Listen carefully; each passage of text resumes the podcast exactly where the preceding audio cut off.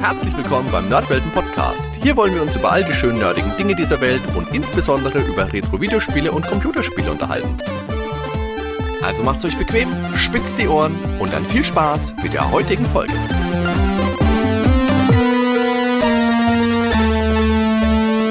Servus Ben. Jo, moin Hardy, moin. Und hallo, liebe Zuhörerinnen und Zuhörer zu Hause an den Empfangsgeräten. Wir freuen uns, dass ihr heute wieder beim Nerdwelten Podcast eingeschaltet habt. Denn heute haben wir auch wieder einen tollen Gast mit dabei. Und zwar ist das jemand, der sich als Archäologe verdingt. Er ist Kultur-, Netz- und Spielejournalist, hat unter anderem für Spiegel Online, für die Zeit Online und für GameStar geschrieben. Er ist Dozent an der Games Academy in Berlin. Er ist Podcaster bei The Pod und natürlich bei OK Cool und es ist natürlich niemand anderes als Dom Schott. Hallo Dom, schön, dass du da bist. Hallöchen, ja, das ist ja schon mal lustig. Die Vorschusslorbeeren, ein toller Gast, wisst ihr noch gar nicht. Die, die erste Enttäuschung gab es ja schon. Hier im Vorfeld wurde ich bequatscht, ein Videobild anzumachen und ich habe gesagt, nö. Und jetzt sitze ich hier. Aber hallo. Auch von mir, hallo, hi. Also die Wahrheit ist, er hat sein Bild angemacht und wir haben uns dann gedacht, wir machen es lieber ohne. Ja, genau. Das ist die Geschichte. Aber jetzt im, im Vorfeld doch mal, weil ich jetzt gesagt habe, du dozierst an der ja. Games Academy in Berlin. Was unterrichtet man denn da so genau? Ja, das ist eigentlich ganz eine spannende Sache. Also an dieser Games Academy, die gibt es in Frankfurt und in Berlin. Das ist eigentlich eine Universität, an der Studierende ausgebildet werden in verschiedenen Fachbereichen der Spieleentwicklung, also vom Art Design über die Programmierung bis hin zu anderen Teilen eben der Spieleentwicklung. Und offiziell bin ich da eigentlich angestellt, um Deutsch zu unterrichten, denn auch das ist dort eine Kompetenz, die dort vermittelt werden muss. Allerdings, seit ich dort bin, und das ist auch mittlerweile schon seit einigen Jahren, habe ich das ab dem ersten Semester direkt umgemünzt auf so eine Art Mischung aus kreativem Schreiben und Review-Schreiben. Denn meine Idee war es, wenn die Studierenden schon bei mir drin sitzen müssen, das ist ein Pflichtkurs, dann sollen die auch was lernen, was denen im späteren Berufsweg was bringt. Und so bringe ich ihnen jetzt bei, wie heute der Spielejournalismus vor allem in Deutschland auf Spiele schaut, wie er über Spiele spricht und schreibt mhm. und was die Studierenden davon mitnehmen können. Und das sind immer ganz coole Kurse. Es macht mir großen Spaß. Das klingt auch spannend. Ja. Auf jeden Fall, ja. Äh, sag mal, äh, die Games Academy in Berlin, die gibt's doch schon seit fast 20 Jahren jetzt, oder? Die gibt's schon eine ganze Weile. Also ich muss ehrlich gestehen, die Geschichte dieser Einrichtung kenne ich nicht, aber die gab's schon lange, bevor ich dort angefangen habe. Und weiter reicht auch mein Wissen in die Vergangenheit nicht zurück. Aber die gibt's schon eine Weile, ja. Weil das hat nämlich was mit so einem Jugendtraum von mir zu tun. Ich bin ja von der Schule abgegangen damals dann. Mhm. Und mein Traum war früher mal Leveldesigner zu werden, tatsächlich. Mhm. Da habe ich äh, sehr viele Level noch für ähm, Half-Life und Counter-Strike gebaut also mit dem alten Hammer-Editor, mhm. ähm, ja, eben mit der Half-Life-Engine. Ja, und irgendwann habe ich aber den Sprung verpasst zu Half-Life 2, weil da musste man dann ganz viel immer im 3D-Editor machen, da hat man nur noch diese Assets quasi gebaut und hat die dann eingebaut. Ja, und da war ich raus. Seitdem mache ich nur noch Musik. aber das war immer so ein Traum. Darf ich fragen, was ist jetzt die große Hürde dann zu sagen, komm, ich steige da jetzt wieder irgendwie so quer ein? Hast du dich damit mittlerweile abgefunden oder schwelt das noch? Große Hürde, die meistens überall die Hürde ist, Zeit.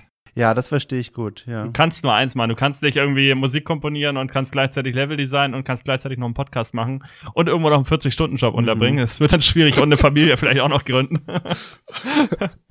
ja, nee, tatsächlich. Wenn ich was mache, als Hobby und wo sich aber auch der eine oder andere Euro vielleicht mal verdienen lässt, das ist dann wirklich die Musik, ja, verstehe. wo ich mich jetzt primär darauf konzentriert habe. Aber es war eine schöne Zeit damals, also auch vor für Duke Nukem 3D unzählige Level gebaut. Ja, spannend. Ich habe jetzt hier kürzlich angefangen mal so im Sinne der Horizonterweiterung mit dem Game Maker rum zu experimentieren. Und das ist ja auch ein Spaß. Ah. Also was ich da jetzt schon auf die Leinwand hier gebracht habe, ich werde es niemals jemandem zeigen, aber das ist, finde ich, spannend, auch weil es für die eigene mhm. Arbeit, wenn man über Spiele schreibt und über den ganzen Spielkulturkram, finde ich, ist es schon sinnvoll, wenn man sich so ein bisschen damit auskennt, wie eigentlich diese Grunddinge funktionieren. Und das ist schon wirklich spannend. Also eine meiner ja. momentan liebsten Feierabendbeschäftigungen, die sich schon wieder verdächtig nach Arbeit irgendwie anfühlen.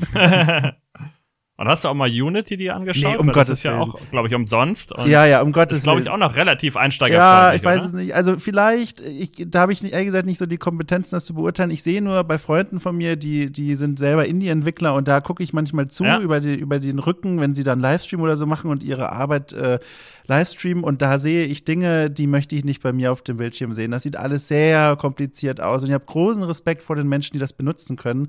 Aber mhm. ich, ich fange mal lieber ganz weit unten an. Ist ja auch noch alles äh, Freizeitkram, ja. Na klar. Aber dann lass uns vielleicht nicht ganz weit unten, sondern ganz weit vorne anfangen und doch mal zu unserem heutigen Thema überleiten. Dom, was machen wir denn heute genau? Ja, das ist auch wieder so eine Sache. ich habe mich ja hingesetzt mit meiner 4,5 Liter Teekanne und dachte, ich trinke mich jetzt so langsam in den Schlaf, während ihr das hier mit mir gemeinsam wuppt. Und dann hieß es, volle Transparenz, ja, äh, ich darf gerne erzählen, wie wir zu dem Thema heute kommen. Und dann habe ich mir gedacht, ui, da ging der Adrenalinpegel nochmal hoch, weil mir dann einfiel, ich musste mich jetzt erstmal erinnern, wie wir dieses Thema eigentlich für heute gefunden haben. Aber ich glaube, ich krieg das hin. Also wir haben überlegt, wie können wir denn ein gemeinsames Thema finden, über das wir sprechen? Und ein Vorschlag, der mir relativ schnell einfiel, war, dass wir aus unserer Kindheit quasi erzählen, die ersten Spielerfahrungen, die uns in der Kindheit geprägt haben, die uns besonders gut gefallen haben, die uns irgendwie im Gedächtnis geblieben sind und über die wir hier so ein bisschen sprechen wollen. Vielleicht auch mit diesem modernen Blick von heute. Wie sehen diese Spiele mit einem einem modernen Auge aus. Genau, das war so die Denkrichtung, die ich vorgeschlagen habe. Okay. Kann ich für zwei Titel so unterschreiben? Beim dritten streich mal das Wort Kindheit dann drauf. Das ist in Ordnung. Ich glaube, da sind wir flexibel heute, sage ich einfach mal. Okay. Ich denke auch. Ja, aber dann, wenn du das Thema dir so schön zurechtgelegt hast, dann darfst du auch direkt einmal loslegen. Oh ja. Ich habe nachgedacht. Das ist schon mal gut. Ja, normalerweise mh, hm, fallen mir da äh, relativ schnell so ein paar Titel ein, vor allem einer, Monkey Island, aber den habe ich jetzt mal nicht genommen, weil der ist zu offensichtlich, der ist auch sehr bekannt und darüber wurde schon viel gesprochen und obwohl dieses Spiel mir sehr, sehr, sehr nah am Herzen liegt, ich habe hier immer noch die Codescheibe vom zweiten Teil an der Wand hängen, also von damals noch, habe ich mich für ein anderes Spiel entschieden, über das ich zuerst sprechen möchte, beziehungsweise von dem ich erzählen möchte, und zwar Alley Cat. Oh, okay. 1983, bevor ich geboren wurde, kam dieses Spiel raus. Da muss ich kurz mal reingrätschen, weil ich habe mir jetzt eigentlich gedacht, da ich ja heute der alte Sack in der Runde bin und du ja doch noch mal deutlich ein bisschen jünger bist, ja. dass du wahrscheinlich jetzt mit N64 oder Playstation-Titeln um die Ecke nein, kommst, nein. aber Alley Cat, das, okay, okay, ich bin gespannt. Okay, und ja, ich oute mich jetzt total. Das Einzige, was ich mit Alley Cat verbinden kann, ist Alley Cat Blues. Aus Turtles in Time tatsächlich, aber ich habe keine Ahnung. Ja, aber leg los, okay, ich bin gespannt. Ja, also Alley Cat äh, ist erst erschienen 1983. Ich habe das damals, glaube ich, auf dem MS-DOS gespielt. Mein Vater hat mich an dieses Spiel herangeführt und es ist eine meiner ersten, wenn nicht vielleicht sogar die erste Spielerinnerung, die ich so habe. Mein Vater war glücklicherweise sehr begeistert von diesem ganzen Medium. Der hat das alles mitgemacht von Anfang an und hat mir das dankenswerterweise auch immer vor die Nase gestellt. Und dieses Spiel ist im Grunde eigentlich ein relativ simples. Ich glaube, das wurde auch von einem Typen und ich glaube vielleicht sogar von einem deutschen Entwickler gemacht. Ich bin mir aber nicht ganz sicher, ehrlich gesagt. Tatsächlich war es Bill Williams, also scheint kein Deutscher zu sein. Ach, guck mal da. Ich weiß nicht, wo, warum ich auf diese Idee kam, aber ist egal. Jedenfalls Alley Cat, genau. Und im Grunde ist es ein ganz einfaches Konzept. Mhm. Äh, es geht um eine Katze, die, die spielt die prominente Hauptrolle und mit ihr klettert man eine Häuserfassade hoch und runter und diese Häuserfassade ist übersät von offenen Fenstern. Fenstern. man kann mit dieser Katze in diese Fenster reinsteigen und dort ist in jedem Fenster ein kleines Minispiel in dem Raum dahinter. Und oft geht es darum, dass die Katze dort in diesen kleinen Räumen hinter den Fenstern Mäuse oder Fische fangen muss und dann vor einem Besen zum Beispiel ausweichen muss, der versuchen will, sie wieder rauszukehren, auch ohne irgendeinen Menschen dran. Da sieht man einfach nur einen Besen, der da magisch herumwirbelt. Und das ist im Grunde das ganze Spiel. Es gibt, glaube ich, einen sehr rudimentären Soundtrack, der bei mir im Gedächtnis vor allem an so Beep- und Bob-Geräuschen hängen geblieben ist. Und ich glaube, das Spiel ist aus heutigen Perspektive weder besonders fordernd noch besonders interessant, aber mit diesem nostalgischen Hintergrund, dass ich das damals so als Kind mitbekommen habe, das war schon der Knaller. Ich glaube, das Spiel ist auch hauptverantwortlich dafür, dass ich heute so eine ausgeprägte Leidenschaft für diese Tiere habe, für Katzen in dem Fall, nicht für die Mäuse und die Fische. Mhm. Und ist in vielerlei Hinsicht für mich so sehr prägend gewesen. Also ich muss kurz jetzt mal eingrätschen, weil ich mir jetzt die ganze Zeit gedacht habe, wovon zur Hölle redet mhm. der, der Dom denn jetzt überhaupt? Weil ich mich jetzt eingeschossen hatte auf Alley Cat mit K, was ein Shooter nein, auf dem nein, C64 nein. war, den ich damals ja gar gespielt habe.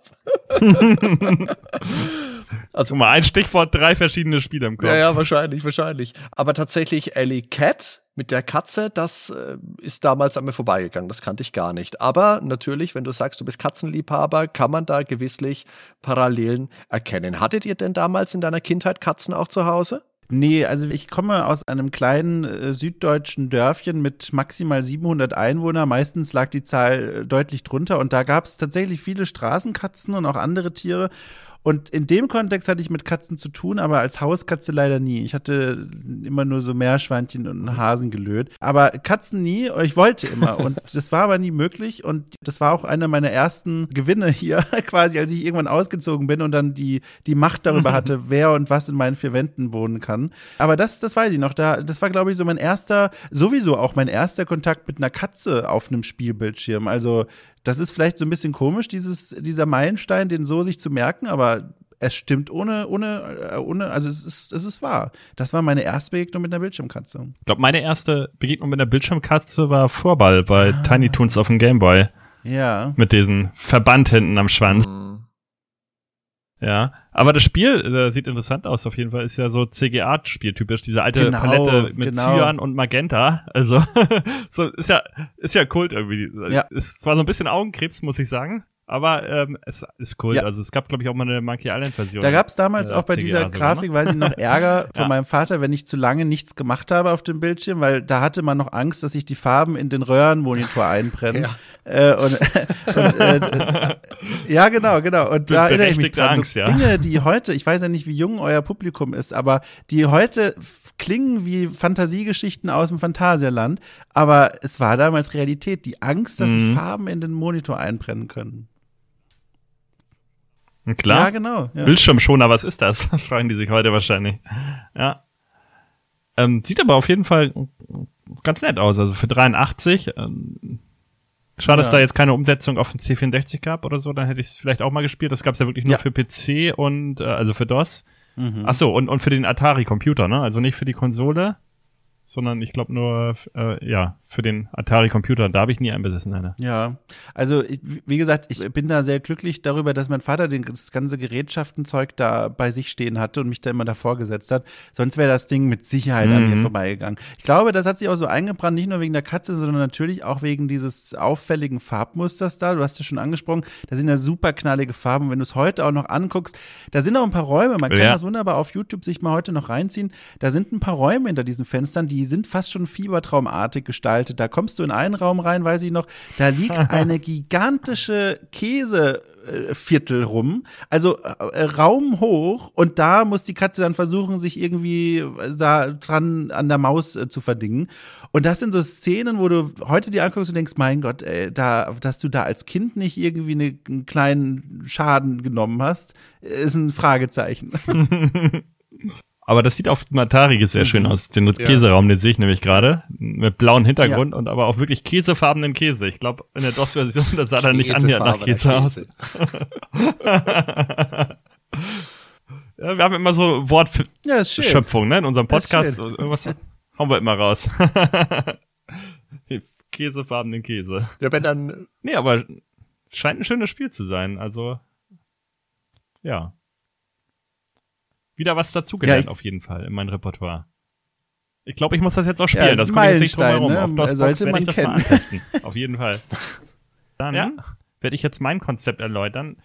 Ich, es geht nicht um die Spiele, die ich als erstes gespielt habe, sondern um die Spiele, die mich tatsächlich geprägt haben, also die für mich ein ganzes Genre jeweils begründet haben. Und dann fange ich gleich mal an mit dem JRPG-Genre. Und das war für mich die Zeit, wo ich meinen ersten Gameboy bekommen habe. Da muss ich so sechs, sieben Jahre gewesen sein. Also ich schätze mal so um 1990 rum, circa. Im Second-Hand-Laden habe ich halt den Gameboy erstanden und vom Taschengeld oder was auch immer, ja, doch irgendwie zusammengespart. Ich glaube, das Spiel war sogar von meinem Bruder damals noch. Er hatte auch einen Gameboy und ich glaube, das Spiel, das hatte er sogar erst durchgespielt. Und zwar ist es Final Fantasy Legend 3. In Japan ist die Reihe bekannt unter Saga. Also da ist es Saga 3. Da gibt es auch noch ein paar Ableger auf Super Nintendo zum Beispiel, Romancing Saga 1 bis 3 und ja diverse weitere Saga-Teile jetzt auf PlayStation, die ich alle nicht gespielt habe. Tatsächlich habe ich nur mit den Gameboy-Spielen viele Berührungspunkte, die habe ich alle durchgespielt. Romantic Saga 3 auf dem Super Nintendo habe ich mal angespielt. Konnte mich jetzt aber nicht äh, so überzeugen. Vielleicht habe ich es auch einfach viel zu spät gespielt. Aber Final Fantasy Legend 3, also das war wirklich mein erstes JRPG. Ich, wie man sich denken kann, zu dem Zeitpunkt konnte ich noch kein Englisch. Ich habe mich da halt einfach irgendwie durchgeklickt. Ähm, aber ich fand das System halt einfach cool, äh, wenn man so rumrennt. Diese Kampfbildschirme, das war ja wie auf dem Super Nintendo. Also du hattest schon eine Party, Du hattest dein Inventar, deine Waffen, Level-Ups, also es war eigentlich alles dabei, was ein klassisches äh, JRPG ausmacht. Die Musik war richtig gut. Bei Teil 1 und 2 sogar, oder besonders Teil 2 sogar noch besser, aber auch die von Final Fantasy Legend 3 ist gut. In der letzten Musikfolge hatte ich ja mal ein Stück von Teil 2 beigesteuert. aber das ist so ein Spiel, wie gesagt, das hat für mich das ganze JRPG erst ausgelöst. Danach kam dann Final Fantasy 2 US, beziehungsweise Final Fantasy 4 japanisch auf dem Super Nintendo, beziehungsweise ja, vorher kamen ja noch die Gameboy-Spiele, also 1 und 2 habe ich dann nachgeholt. Die waren auch irgendwie, hatten Nachbarn, Freunde, Freundeskreis. Also letztendlich habe ich alle Final Fantasy Legends als Kind schon durchgespielt. Und im jugendlichen Alter kam dann halt auf dem Super Nintendo Final Fantasy richtig dazu und dann, ja, was wie Final Fantasy Legend nur in Farbe, ne? Bei den meisten ist es wahrscheinlich eher umgekehrt. Die haben wahrscheinlich mit der klassischen Final Fantasy Reihe angefangen und sind dann erst auf dem Gameboy später dazugekommen. Ich fühle gerade so einen ellenlangen Monolog. Ihr müsst auch mal was sagen. ja, also äh, von mir, also ich liege jetzt schon im Schlafsack drin, denn Final Fantasy, also ich höre dir natürlich sehr interessiert zu, aber ich höre dir so zu, wie wenn mir ein Mathematik-Oberstufenlehrer was von Quantenbluff erzählt. Ich bin sogar so schlecht darin, ich kann nicht mal ein Fake-Beispiel mir ausdenken. Was ich sagen möchte, ist, ich habe noch nie in meinem Leben ein Final Fantasy-Spiel gespielt. Und tatsächlich nicht mal mit einem guten Grund. Das ist dieser große weiße Fleck in meiner Spielografie, aber es ist nie passiert. Mittlerweile, ah. also auch nie aus einer Ablehnung heraus oder so, um Gottes Willen. Es war aber einfach immer nur so nie in meinem Dunstkreis. Und als ich dann beruflich angefangen habe, mich mit Spielen zu beschäftigen, hatte ich schon längst mhm. andere Themenschwerpunkte als ausgerechnet das. Und jetzt hat das bei mir so einen Stellenwert erreicht. Ich höre zum Beispiel dann Menschen wie dir zu, die da völlig begeistert davon sprechen und denke mir, es wird mal Zeit, aber die Frage ist nur, wo fange ich da eigentlich an? Äh, das ist so das Fragezeichen gerade, mit dem ich mich noch auseinandersetze. Hm. Das kann ich dir gern beantworten. Du fängst natürlich mit dem einzigen Final Fantasy an, das man spielen muss, dem besten, nämlich Final Fantasy VI. Acht. Danke, das war die ja, Diskussion. Ich habe schon, hab schon mitbekommen, da gibt es ja offenbar Grabenkämpfe. Ich höre immer andere Zahlen. Nein, ich, ich, ich, ich hätte jetzt tatsächlich eigentlich sieben gesagt. Ich dachte eigentlich, Hardy sagt auch sieben, aber okay. Also, alle außer sechs sind natürlich verkehrt. Das, das ist das Einzige, was man sich merken muss. Final Fantasy VI. Verstehe. Vielleicht ist das der Grund, warum ich mich bisher davor gescheut habe, weil ich ständig andere Anweisungen höre. Äh, hast du denn generell mal irgendein JRPG gespielt, also mit rundenbasierenden Kämpfen? Mit dem Kampfbildschirm quasi. Du, ich fürchte nicht. Ich, also rundenbasierte Kämpfe ist mein Ding, aber nie JRPG, weil da ist dann das Ding. Final Fantasy nehme ich so ein mhm. bisschen auf den Podest, weil das ist so ein bekanntes Franchise. Ich finde, das sollte ich mir mal zu Gemüte führen, damit man es mal gesehen hat. Aber die vielen anderen, die es dann noch gibt, da gibt es da auch eine ganze Menge. Hier ein guter Freund von mir, mm. der Robin Schweiger von, von Hooked, der fährt ja auch total drauf ab auf dieses Genre. Und da kriege ich auch manchmal Spiele von mit, aber mich stört immer sehr diese Ästhetik. Ästhetik. Ich kann mit dieser klassischen asiatisch stilisierten Anime-Ästhetik nicht viel anfangen. Das ist nicht so mein Ding. Ich mag das nicht so.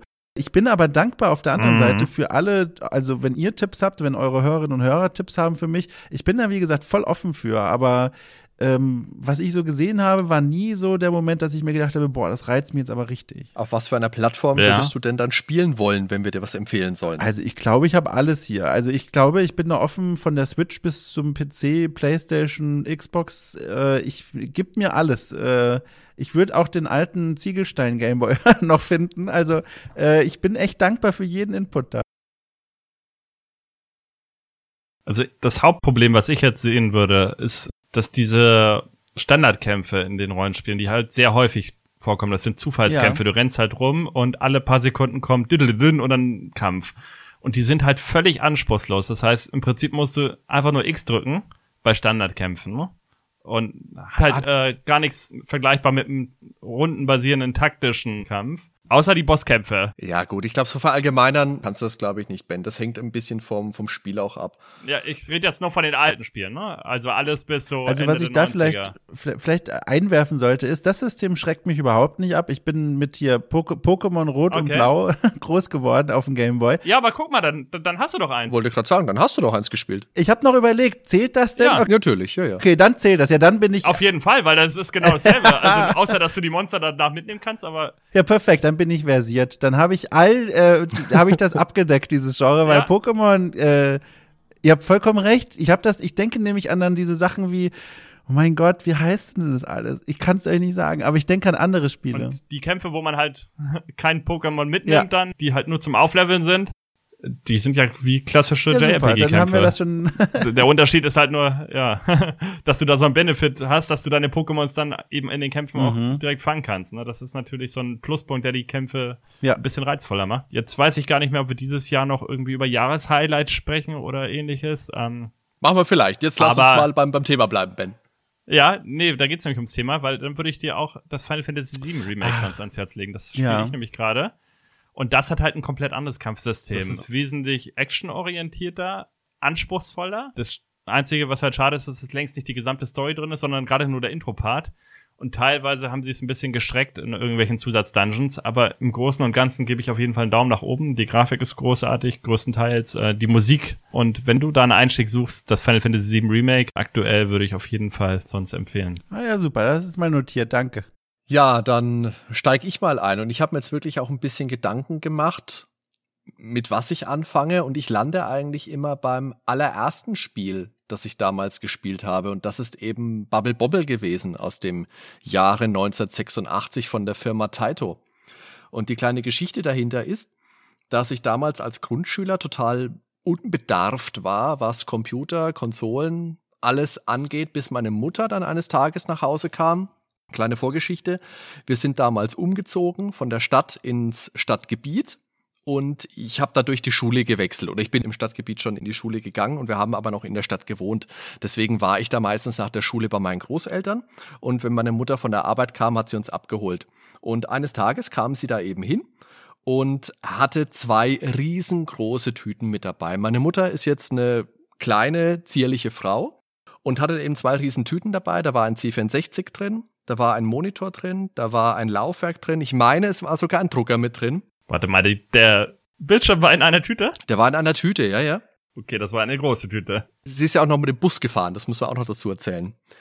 Und da hat sie ihm gesagt, komm, ich habe da einen Computer gekauft, schaut mal, meine Schwester war auch mit bei meinen Großeltern und dann haben wir da den C64 aufgebaut und ich habe mit meiner Schwester Bubble Bobble gespielt.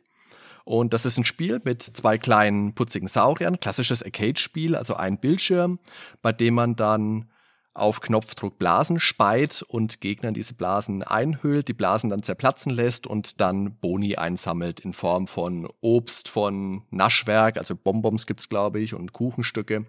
Der große Reiz von diesem Spiel war zum einen, dass es, der Daniel würde sagen, klickibunti war. Also quietschbunt und putzig. Eine ganz, ganz tolle, sehr eingängige Musik und ein absolut fesselnder Zwei-Spieler-Modus. Meine Schwester hat im Verlauf ich will jetzt nicht sagen gar nichts gespielt, ab und zu hat sie schon mal was gespielt, aber gerade diese Koop Erlebnisse mit meiner Schwester im Bubble Bobble, das ist wirklich was, was sich bei mir eingebrannt hat. Mhm. Also ich habe sehr gerne immer Koop-Spiele gespielt, lokale Koop-Spiele. Online ist jetzt nicht unbedingt so mein Ding. Couch-Koop. Ja, genau. Wenn jemand neben dir sitzt, mit dem du dich austauschen kannst, dann direkt, den du auch mal auf die Schulter knuffen kannst, wenn irgendwas nicht passt. das macht einfach, macht einfach besonderen Reiz aus. Genauso wie es dann später natürlich auch mit Street Fighter 2 auf dem Super Nintendo wieder war. Mhm. Also ich habe mir ja gerade, während du erzählt hast, nochmal recherchiert. Bubble Bobble kommt mir tatsächlich bekannt vor. Ich glaube, das ist mir auch mal in die Hände gerutscht damals. Also völlig unbekannt ist es mir nicht. Ja. Vielleicht kennst du auch Puzzle Bobble, den Puzzler, der war dann so Mitte der 90er nochmal sehr, sehr bekannt. Da ging es dann darum, dass du bunte Kugeln verschossen ah, hast. Ja. Genau, am oberen Bildschirmrand waren schon bunte Kugeln und du musstest dann immer bestimmte Reihen erwischen, dann sind die Kugeln verschwunden. Das war auch ein tolles Spiel. Beziehungsweise Bust a Move, ne? Heißt das ja auch. Bust a Move, genau. Ja. ja, genau. genau. Das habe ich auch schon mal gesehen, ja. Also ich glaube, das ist so an mir vorbeigeklitten damals, aber ich muss da mindestens einmal die Finger im Spiel gehabt haben, wortwörtlich. Aber nicht so sehr wie bei Alley Cat. ja, Dom, was hast du denn als nächstes für einen Titel? So, dann gehe ich zu meinem zweiten Kandidaten. Das ist ein bisschen besonderer, weil es eigentlich gar nicht so sehr ums Spiel geht, wie um eine Besonderheit dieses Spiel, nämlich Larry 1. 1987 habe ich auch damals gespielt, auch natürlich jetzt nicht zum Erscheinungsjahr, da gab es mich zwei Jahre noch nicht, aber danach, kurz danach. Und das Spiel, ich will gar nicht so sehr aufs Spiel hinaus. Ich meine, Larry kennen wohl die meisten hier, worum das geht, um diesen Tausendsasser in der Hauptrolle, der versucht, sein, sein Glück im Leben zu finden, aber er, er scheitert so ein bisschen vor sich hin, aber auf so eine komisch charmante Art und Weise. Was mich aber da besonders fasziniert hat, war, und ich glaube, es war in Larry 1, ich bin mir nicht mehr ganz sicher, aber ich glaube schon, meine Recherchen haben mich dorthin geführt, dass, wenn Larry gestorben ist, was ja durchaus ging, wenn er gescheitert ist, dass dann das Spiel in diese unterirdische Fabrik wechselte mit der Kamera quasi. Ja, das ist Teil 1, ja. Und dort dann gezeigt hat, wie auf diesem Fabrikband ein neuer Larry zusammengebastelt wird, beziehungsweise tausende weitere Larrys schon längst in Arbeit sind. und dieser neu zusammengebaute Larry dann quasi erst fabriziert wird und dann über einen Lift wieder in die Spielwelt zurückgebracht wird. Und das hat mich so geprägt, weil ich die kommenden Jahre, also während meiner kompletten Kleinkindzeit quasi, in der ich wirklich viel gespielt habe, immer dachte, das wäre in jedem Spiel so. Also, dass quasi in jedem Spiel es diese, diese Jenseitsvorstellung gibt, wenn ein Guybrush Threepwood unter Wasser äh, 15 Minuten steht und er kann eigentlich nur x Minuten die Luft anhalten, dann landet er auch in der Fabrik und wird auch neu zusammengeschraubt. Das hat jahrelang meine Vorstellung äh, davon beeinflusst und, und äh, beherrscht, was passiert, wenn man in einem Spiel stirbt. Aber jetzt verstehe ich endlich die Lebensanzeigen, wenn bei alten Arcade-Spielen ja. du hattest drei Leben und das Nullte vielleicht noch oder so. Aber okay, ja. Ja, genau. Macht Sinn. Ja, das war, das hat mich sehr geprägt auf so eine komische Art. Deswegen, das musste hier in diese Reihe mit rein.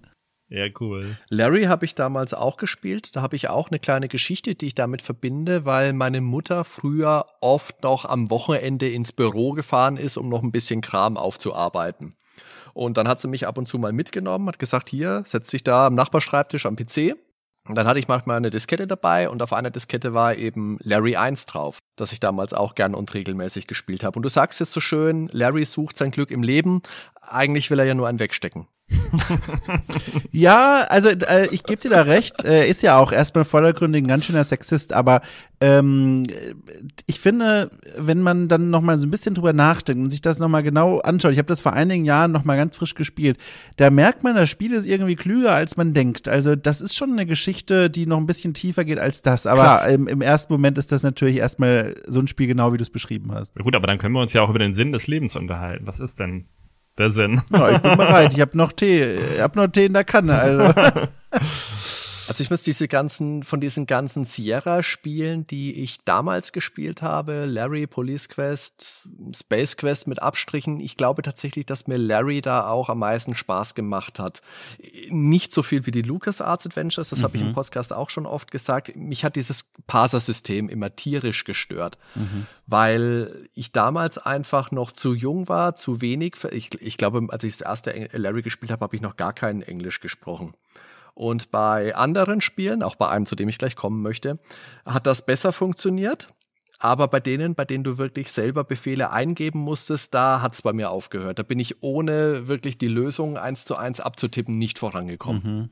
Ja, also um, aber trotzdem, um, um vielleicht nur ganz ja? kurz nicht, dass die Menschen da draußen jetzt so langsam an, an meinem an meiner äh, Entwicklung zweifeln. Selbstverständlich saß ich da auch nicht mit vier Jahren und habe irgendwie meine meinen Shakespeare da reingetippt. Da saß natürlich auch wieder mein Vater als Mentor nebendran, hat das im Grunde für mich übernommen. Ich durfte halt ab und zu mal eine Taste drücken oder so. Aber das hat vollkommen ausgereicht, wie gesagt, damit das so fest im Gehirn stecken geblieben ist. Aber dein Vater hat mit dir, als du vier Jahre alt war, Larry gespielt? Ja, ja. Aber aber ich glaube, okay. aber ich glaube, das ist auch gar nicht so schlimm, weil ich glaube, das ist noch so ein Alter, wo das alles so weit weg ist, wo man sagen könnte, naja, für das Kind ist es nicht geeignet. Das habe ich ja gar nicht kapiert. Also allein schon, dass nicht irgendwelche Pixelfrauen im Kopf bei mir hängen blieben, sondern die Jenseitsvorstellung geben ihm ja recht.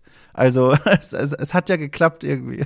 Ich denke auch, Larry 1 ist ja längst kein explizites Spiel, was die Grafik, was ja. die Optik angeht. Du siehst ja nichts.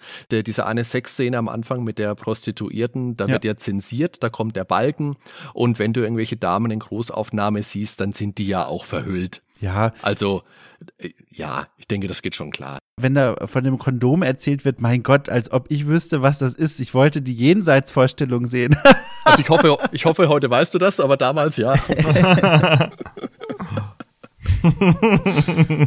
ja, tatsächlich. Also die Larry-Reihe, den ersten Teil habe ich gespielt. Ich glaube, Larry 6 dann wieder das wäre auch was, was ich mir mal erschließen muss. Ich, diese ganzen Sierra-Spiele habe ich ja eh irgendwann mal vor, für mich nochmal zu erschließen, mhm. dran zu gehen. Ich habe nur Gabriel Knight, habe ich wirklich gerne gespielt.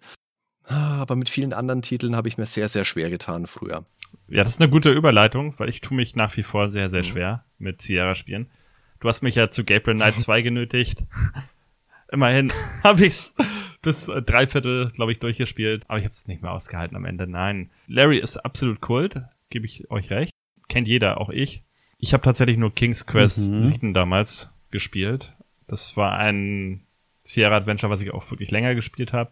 Aber ansonsten, ja, ziehe ich halt äh, die LucasArts Adventures absolut vor. Ähm, alle durch die Bank äh, habe ich mehrmals durchgespielt. Ich glaube, da gibt's keins, äh, was ich noch nicht durchgespielt habe. Und äh, die Klassiker Monkey Island, Loom, Day of the Tentacle, Maniac Mansion, die habe ich alle x-mal mhm. durchgespielt. Das kann ich gar nicht mehr zählen.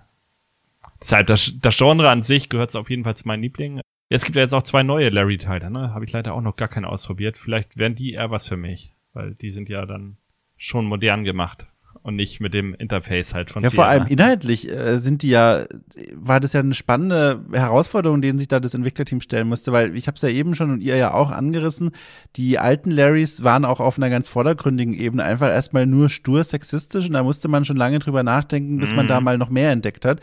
Ähm, und da, solche Spiele kannst du halt heute nicht mehr veröffentlichen und ich finde das auch vollkommen gut so. Und dann aber zu sagen, wir nehmen diese Figur und versuchen da eine Geschichte drumherum zu packen, die dieser Figur des Larry treu ist, aber gleichzeitig in die heutige Zeit passt, das finde ich ist schon eine spannende ja. Herausforderung so als Ausgangssituation. Mhm. Aber ich habe den, den ersten neuen gespielt, den zweiten noch nicht, aber da hatte ich schon den Eindruck, das ist in vielerlei Hinsicht schon ganz gut gelungen, weil sie Larry da so als Vehikel nehmen und sagen, der ist wirklich noch aus einer anderen Zeit und er ist sehr unbeholfen geholfen in dieser modernen Welt. Und das gibt mhm. dem Spiel immer viele Vorlagen, so ein bisschen sich zu positionieren auf eine Art, wo ich sagen würde, okay, das kann man heute spielen. Ich glaube auch, das funktioniert gut, ja.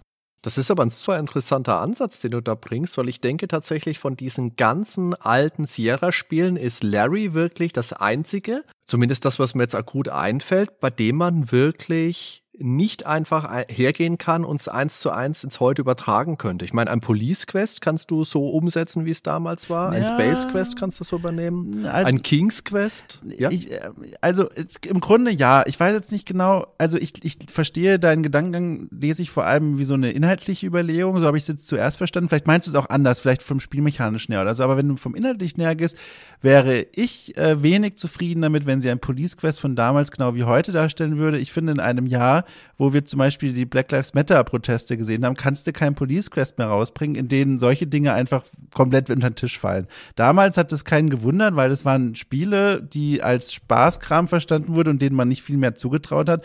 Heute ein Police Quest, das keinen einzigen problematischen Aspekt der US-Polizei aufgreift, das fände ich schon, das ist schon, wo ich sagen würde, das würde Kritik verdienen, zum einen. Und zum anderen, ein King's Quest hätte ich auch ehrlich gesagt, ich persönlich jetzt, nicht mehr so Bock drauf, das zu spielen. Stell dir mal vor, ja, du bist ein Prinz, der irgendwie ja in einem Königreich da Prinzessinnen einsammeln muss.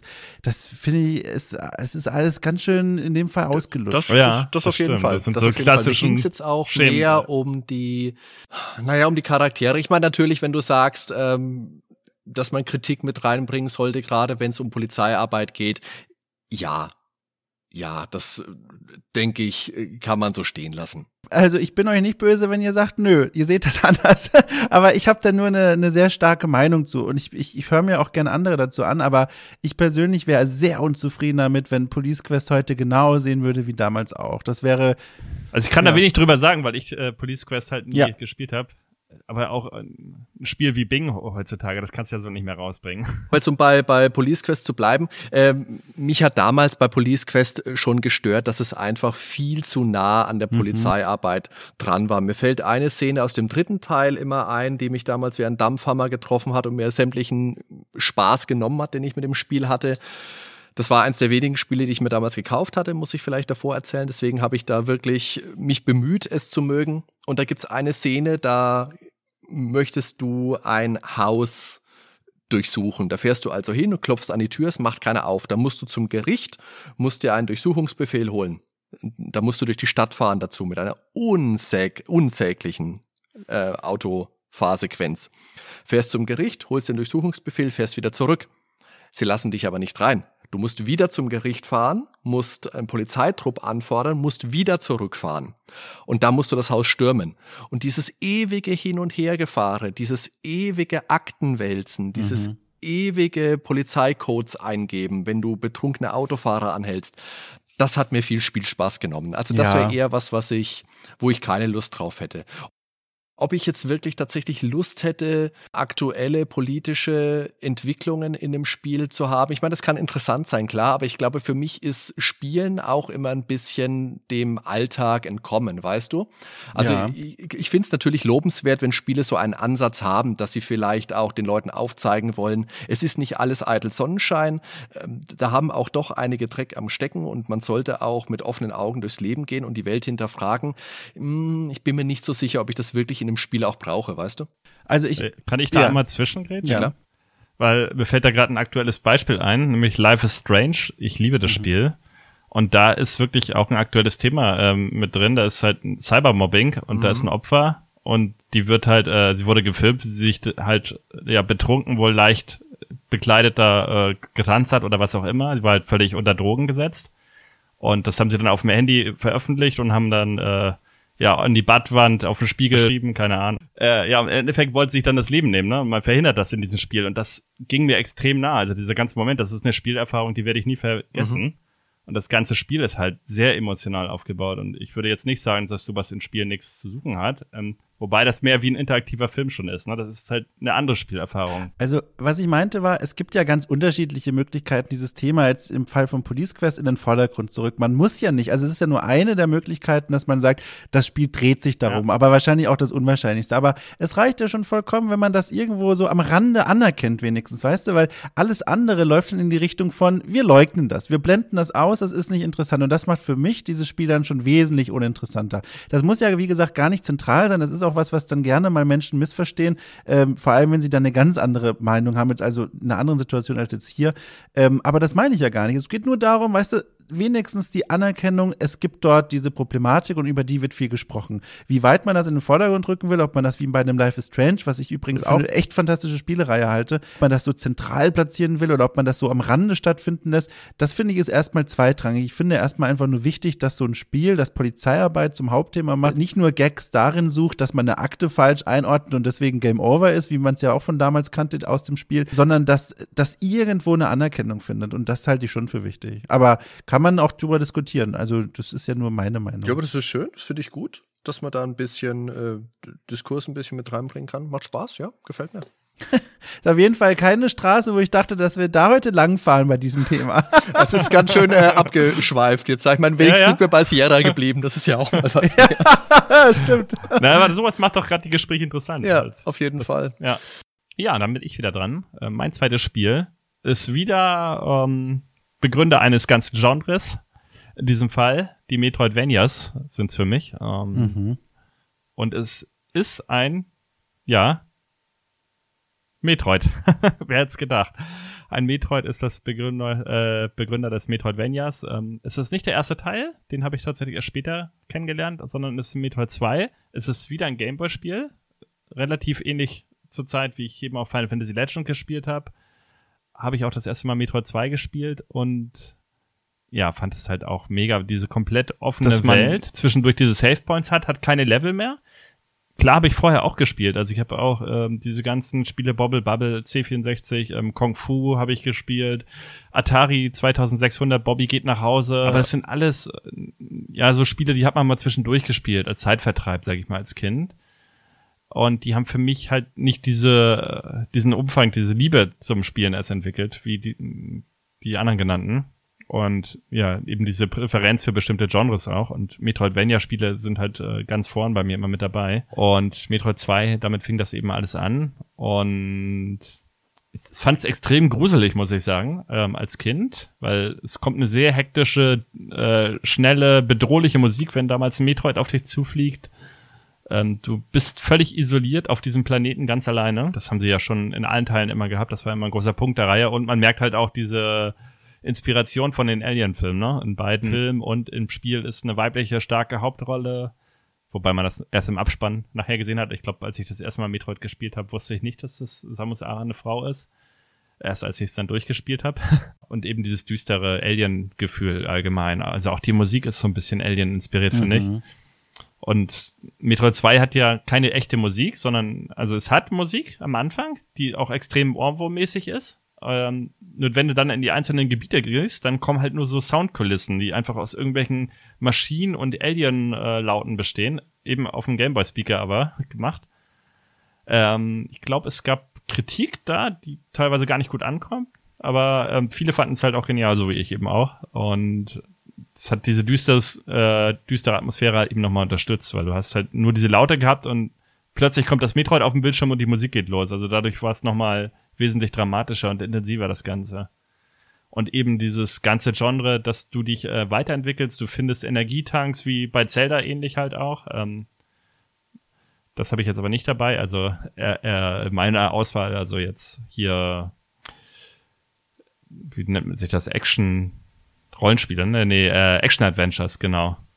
Also Action Adventures habe ich jetzt außen vor gelassen, aber ist ja im Prinzip ähnlich wie bei Zelda. Also du hast jetzt keine Level-Ups oder so, ähm, wobei es da bei Metroidvania später auch Ableger gibt, wie bei Castlevania, diese offenen, da hast du dann ja auch ein Level-System, Rollspielsystem.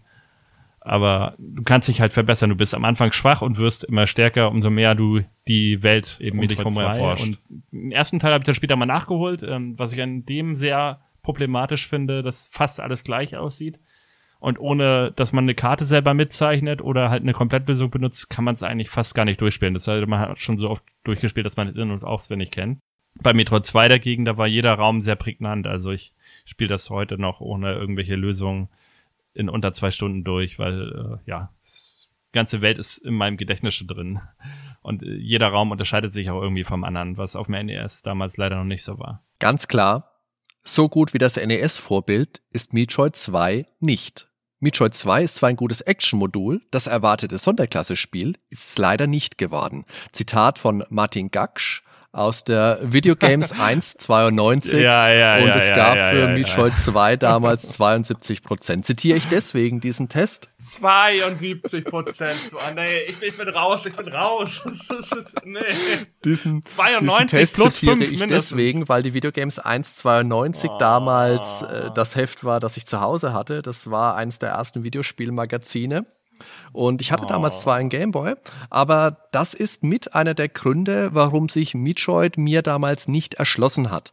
Weil 72 Prozent einfach damals für mich ein Grund war, mir dieses Spiel nicht zu holen. Mann. Genauso wie dann zwei Jahre später, im Jahr 94, der Test für Super Metroid vom Super Nintendo. Das war ein, ich muss jetzt kurz gucken, ich glaube, es war ein Import-Test. Jawohl, es war ein Import-Test. Und Super Metroid hat 80 Prozent bekommen. Das ist beileibe nicht schlecht, das ist ganz klar. Aber dafür, dass du heute ja äh, Super Metroid in ganz, ganz vielen Top-Listen richtig weit vorne hast, ist das schon wenig. Ich meine, es gab natürlich für das allererste, für das NES Metroid, gab es dann das Remake äh, Zero Mission für den Game Boy Advance, was ein tolles, ausgebautes Spiel war. Aber War leider ein bisschen einfach ja, und linear am Anfang. Später ist es, verliert es ein bisschen an Linearität im zweiten Part, aber am Anfang Aber es ist wirklich doch- sehr linear. eine, ich, ich bin nicht sicher, ist es eine 1 zu 1 Portierung des NES-Originals oder ist da was variiert worden? Na, na, die haben schon variiert. Die haben schon äh, Sperren eingebaut, dass du nicht äh, dich frei bewegen kannst wie auf dem NES. Du wirst halt sehr geleitet und hast überall diese Shoso-Statuen, die es früher nicht gab. Es ist eigentlich die einzig vernünftige Umsetzung. Vielleicht hätte man es ein bisschen offener machen können, aber man darf es längst nicht so offen machen wie den ersten Teil. Der war halt wirklich das reine Labyrinth. Also, sie haben schon in die richtige Richtung gemacht. Also, ich bin mit dem Remake hundertprozentig zufrieden. Mhm. Soll jetzt nicht irgendwie negativ eben rübergekommen sein. Wie gesagt, diese Metroidvanias habe ich schon gespielt, allerdings lieber die Castlevania-Teile, Mhm. dann auf der Playstation natürlich. Oder dann später auf dem, auf dem Game Boy Advance auch oder auf dem DS oder wo es die halt überall noch so gab. Und Metroid habe ich dann eher Metroid Prime gespielt, auf dem GameCube, auf der Wii. Aber so Metroid 1, 2, also 1 sowieso nicht, das habe ich einfach zu stark verpasst und Mhm. ich glaube, wenn du das. Das ist auch schwierig, das- wie gesagt. ja, das ist schwierig reinzukommen. Beim zweiten Teil ist es genauso. Da gab es ja mal ein Fan-Remake, irgendwas, so ein halb offiziell, halb, halblegales, wo es dann von Nintendo den Deckel Ja. drauf gab, dass das gefälligst zu verschwinden hat. Mhm. Das wäre eine Möglichkeit, vielleicht das nochmal zu spielen. Wie gesagt, das gibt's ja nicht mehr offiziell irgendwo. Aber ja, das ist halt auch ein Spiel, glaube ich, wo ich mir schwer tue, mir das nochmal zu erschließen. Äh, Dom, Dom, bist du, bist du noch wach oder bist du eingeschlafen? Möchtest du auch was sagen zu Metroid? Nein, nein, nein, ich höre, ich, ich, ich höre ganz interessiert zu und war anfangs aber auch ein bisschen panisch, äh, weil ich Angst hatte, dass wir äh, in Richtung Wertungsdiskussion abbiegen. Ich halte Wertung für die große Geisel des Spieljournalismus ja. und äh, habe schon meine ersten äh, Plädoyers schon wieder ausgepackt. nee, aber da sind wir jetzt zum Glück weg. Aber zu Metroid tatsächlich, äh, da habe ich auch eine tiefe Bindung. Ich habe das damals das erste auf dem Super Nintendo gespielt, als, als kleiner Knopf. Ähm, voller Begeisterung, denn das war, glaube ich, eines der ersten Spiele, das ganz schön deutlich in diese düstere ja, Sci-Fi-Ecke ja. für mich abdriftete. Ich kannte da, glaube ich, vorher nicht wirklich was. Danach schon alle Beispiele, die mir jetzt spontan einfallen, waren alle danach auf dem Nintendo mhm. 64 und so. Ähm, davor kannte ich persönlich kein anderes und das hat bei mir einen ganz schönen Eindruck hinterlassen. Und ich weiß noch, du hast ja auch gerade eben schon beschrieben, der erste Teil, der war unglaublich äh, weitläufig. Man musste da viel einfach mal rumlaufen und gucken. Das sah halt alles gleich lang, aus, das war das Problem. Backtracking dabei. Ja, genau, das kommt auch noch dazu. Ähm, und auch mit Kinderaugen sowieso. Und da saß ich lange mit meiner Schwester, die ein bisschen älter ist als ich, immer davor und da haben wir lange mhm. Wege gesucht und so. Aber es war insgesamt für mich eine echt positive Erfahrung. Zum einen, weil es eben stilistisch so was ganz Besonderes war und zum anderen, weil es auch echt Spaß die Musik macht. Ist toll die Musik, das war voll also, unheimlich. Das war richtig krass. voll, voll beklemmend, ey. Das, das muss so in der ja. Zeit gewesen sein. Da kann ich mir jetzt vielleicht auch ein bisschen in die Chronik reinsetzen, aber ich glaube, irgendwo, als ich das gespielt habe, habe ich auch Pokémon Blau auf dem Gameboy gespielt. Und das sind ja. ja. einfach so Kontraste, ey. Und deswegen hat das auch bei mir so gut eingeschlagen. Okay, ich muss nochmal auf das Remake zurückkommen, was Hardy eben angesprochen hat. Es war ja produziert von Dr. M, der hat das ja quasi fast im Alleingang gemacht. Und das Coole ist, der wurde angeheuert dann bei einer österreichischen Firma, die für Ori verantwortlich ist. Also Ori and the Blind Forest, auch eins meiner Lieblings-Metroidvanias. Mhm. Und jetzt kam ja Ori and the Will of Wisp. Und da hat er mitgemacht als Leveldesigner. Also die fanden das so gut, das Remake, haben sie gesagt, komm, mach bei uns mit. Und, was Hardy jetzt auch nicht erwähnt hat, Nintendo hat ja parallel selber auch ein Remake rausgebracht auf dem Nintendo 3DS. Ach, richtig, ja. Was nochmal komplett anders ist. Also beide sind sehr gute Spiele. Also es gibt drei gute Metroid 2 Spiele. Das Original, das Remake auf dem PC inoffiziell und das offizielle Nintendo Remake, wobei sich das offizielle halt sehr unterscheidet, weil du hast da so, ein, ähm, so eine Counter-Attack. Das heißt, Gegner kommen auf dich zu und im richtigen Moment musst du halt eine Taste drücken und dann schlägst du sie quasi mit dem Arm weg. Also so eine physische Attacke. Das haben sie sehr viel eingebaut, auch in den Bosskämpfen. Also es spielt sich komplett anders. Nicht mehr so wie die klassischen Metroids. Aber nicht schlecht dadurch. Jede Version hat ihre Daseinsberechtigung bei dem Spiel. Weil Dom jetzt gerade angesprochen hat, äh, Super Metroid, dieses düstere Science-Fiction-Setting, das war ja wirklich eins der wenigen Spiele. Ich meine, wir alle kennen die Geschichte mit Nintendo und seiner familienfreundlichen Politik, die dann äh, keine Gewalt, keine sexuellen Inhalte, Stichwort Maniac Mansion Port vom NES in ihren Spielen haben wollten. Aber in Super Metroid läufst du ja am Anfang in dieser Basis rum, ganz am Anfang, und da liegen überall tote Wissenschaftler rum. Also das ist wirklich so ein, so ein unheimliches Setting in mhm. so einem Spiel. Das hat mich an ein C64-Spiel erinnert aus dem Jahre 88, 89 und zwar Project Firestart. Da geht es auch darum, dass man da im Weltall auf irgendeiner verlassenen Basis ist, wo irgendwelche Aliens rum. Also es ist im Endeffekt Alien als, als ähm, C64-Spiel, 2D-Spiel. Und da liegen auch überall von diesen Alien-Ethnitäten gelünchte Wissenschaftler rum. Da musste ich damals dran denken. Ah, ja. Cool. Nee, habe ich noch nie gehört, äh, aber ja, hätte ich wahrscheinlich auch dran gedacht. Sieht ja cool aus, auf jeden Fall. Ja, das ist auch ein sehr, sehr stimmungsvolles Spiel. Ich meine natürlich bis zu dem Moment, wo man dann die Aliens sieht, weil die schauen halt einfach unglaublich schlecht aus. Kennst du noch von, von Barbarian, diese, diese grünen ja, ja. Trolle, die die Köpfe weggeschlagen haben? Genauso schaut er aus, nur in groß. Möchtet ihr zu Metroid noch was sagen? Ich bin, glaube ich, habe mich da ausgesprochen. Erstmal. Ja, wie gesagt, ich finde das ganze Genre großartig. Also ich habe auch alle Castlevanias gespielt, auf der Playstation angefangen, bei Symphony of the Night, über alle Game Boy Advance Teile und alle DS Teile. Das einzige, was ich noch nicht gespielt habe, ist halt der neue Teil, den du dir ja schon, ähm, wie hieß es noch, von diesem Kickstarter, Hardy. Äh, Thimbleweed Park. Nein, das Metroidvania mit der Dame äh, von dem ehemaligen ähm, Achso, Entschuldige, äh, war gerade Bloodstained. Ja, genau. Äh, das muss ich mir unbedingt noch holen. Das hast du ja schon gezockt und ich glaube, das ist sehr gut, oder? Ja, ja, das ist schon gut und so, aber irgendwie hat mir, ah, irgendwie hat mich dann auch die Motivation verlassen, Ah, weil okay. es halt, es ist schon gut, aber es ist halt im Endeffekt mehr vom Gleichen, weißt du? Mhm. Es erfindet das Rad jetzt auch nicht neu. Ich meine, klar, wenn du willst Metroidvania spielen, dann machst du damit nichts verkehrt. Es Mhm. ist ein gutes Spiel, das will ich ihm nicht absprechen. Aber ich habe mir dann auch gedacht, ja, das habe ich schon alles irgendwie doch schon auch mal gespielt und da kann ich jetzt eigentlich auch doch lieber hier auf dem DS, äh, keine Ahnung, ähm, Circle of the Moon oder was auch immer rausholen. Ja, würdest du ihn auf dem Game Boy Advance rausholen, es sei denn, du hast einen DS-Emulator, aber äh, Game Boy Ne, Advance ich kann es auch in meinem DS einstecken. Ah, Kann auch in ah, nee, meinem nee, nee, DS die nee, Gameboy-Module alles gut, ja, stecken. stimmt. Hallo? Ich weiß, wovon ich spreche. Nein, Kurve, Kurve nochmal ich, war, ich, war, ich war schon beim Uiuiui. 3DS technisch, der kann das nämlich nicht mehr. Ich klopfe jetzt gerade mal selber auf die Schulter. Ja, fein gemacht. Ja, allerdings muss ich sagen, ich habe jetzt vorhin, Ben, als du so gesagt hast, mit den, äh, mit den ganzen Spielen, als wir bei, bei Larry noch Mhm. waren, mit den LucasArts-Spielen, wo du gesagt hast, äh, kannst ja nicht schon wieder über, oder als ihr beide gesagt habt, man kann ja nicht schon wieder über Mon- Monkey Island sprechen. Ja, da habe ich schon ein bisschen geschluckt, weil ich wäre jetzt wieder dran. Und das nächste Spiel, das ich auf meiner Liste habe, ist zwar nicht Monkey Island, aber Ach, es ist schön. natürlich Maniac Mansion Schön. aus dem Oh. Jahre 1987. Und auch aus dem Grund, wir alle, hat, hattest du damals einen C64 aus Dom? Ähm, Oder bist jetzt du lass mit mich dem da PC kurz eingestiegen? nachdenken. Ich, äh, Technik ist immer so eine Sache. Ich glaube, vor allem in der Zeit für mich, mich dann zu erinnern. Ich meine mich, und da korrigiert mich gerne, wenn das gar nicht technisch möglich war, aber mein Bauchgefühl sagt mir folgendes. Ich habe erstmal Day of the Tentacle Mhm. auf MS-DOS Mhm. gespielt. Ist das möglich? Ja. Ist es? Das ist möglich, sehr gut. Dann, dann war es ganz sicher das so. Aha, und genau. dort Ja. kann man Genau. ja in der, in der, in dieser Version einen PC finden. Mhm. Und in diesem PC ist Maniac Mansion als Spiel spielbar, was der völlige für die Menschen damals schon war und für mich als Absolut. Kind sowieso.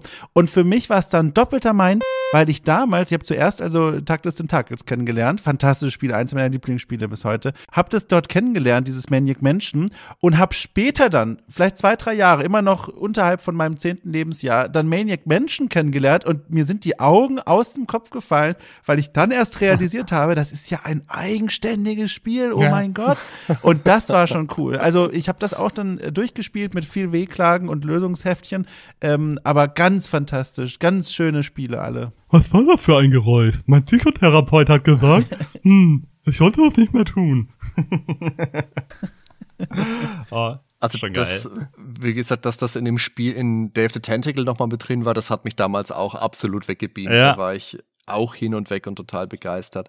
Ich habe das damals aber auf dem C64 kennengelernt und natürlich jeder, der sich, der damals einen C64 hatte, der erinnert sich auch daran, wie die Diskettenboxen auf mystische Art und Weise immer, immer voller und voller geworden sind und keiner wusste, wie die Disketten sich vermehrt haben. Aber irgendwann war halt der Zeitpunkt dann auch mal da. Da hatte man sich mit allen, die man so aus der Schule und seinem privaten Umfeld kannte, ausgetauscht. Also die Quelle war dann, die Quellen waren dann irgendwann versiegt. Mhm. Und für mich hat sich dann aber in Form eines Nachbars nochmal eine neue Quelle aufgetan, relativ spät in meinem C64-Zyklus.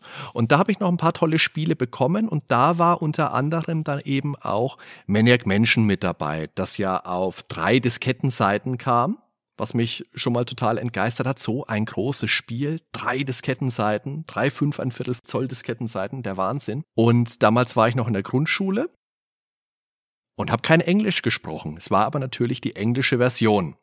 Mhm.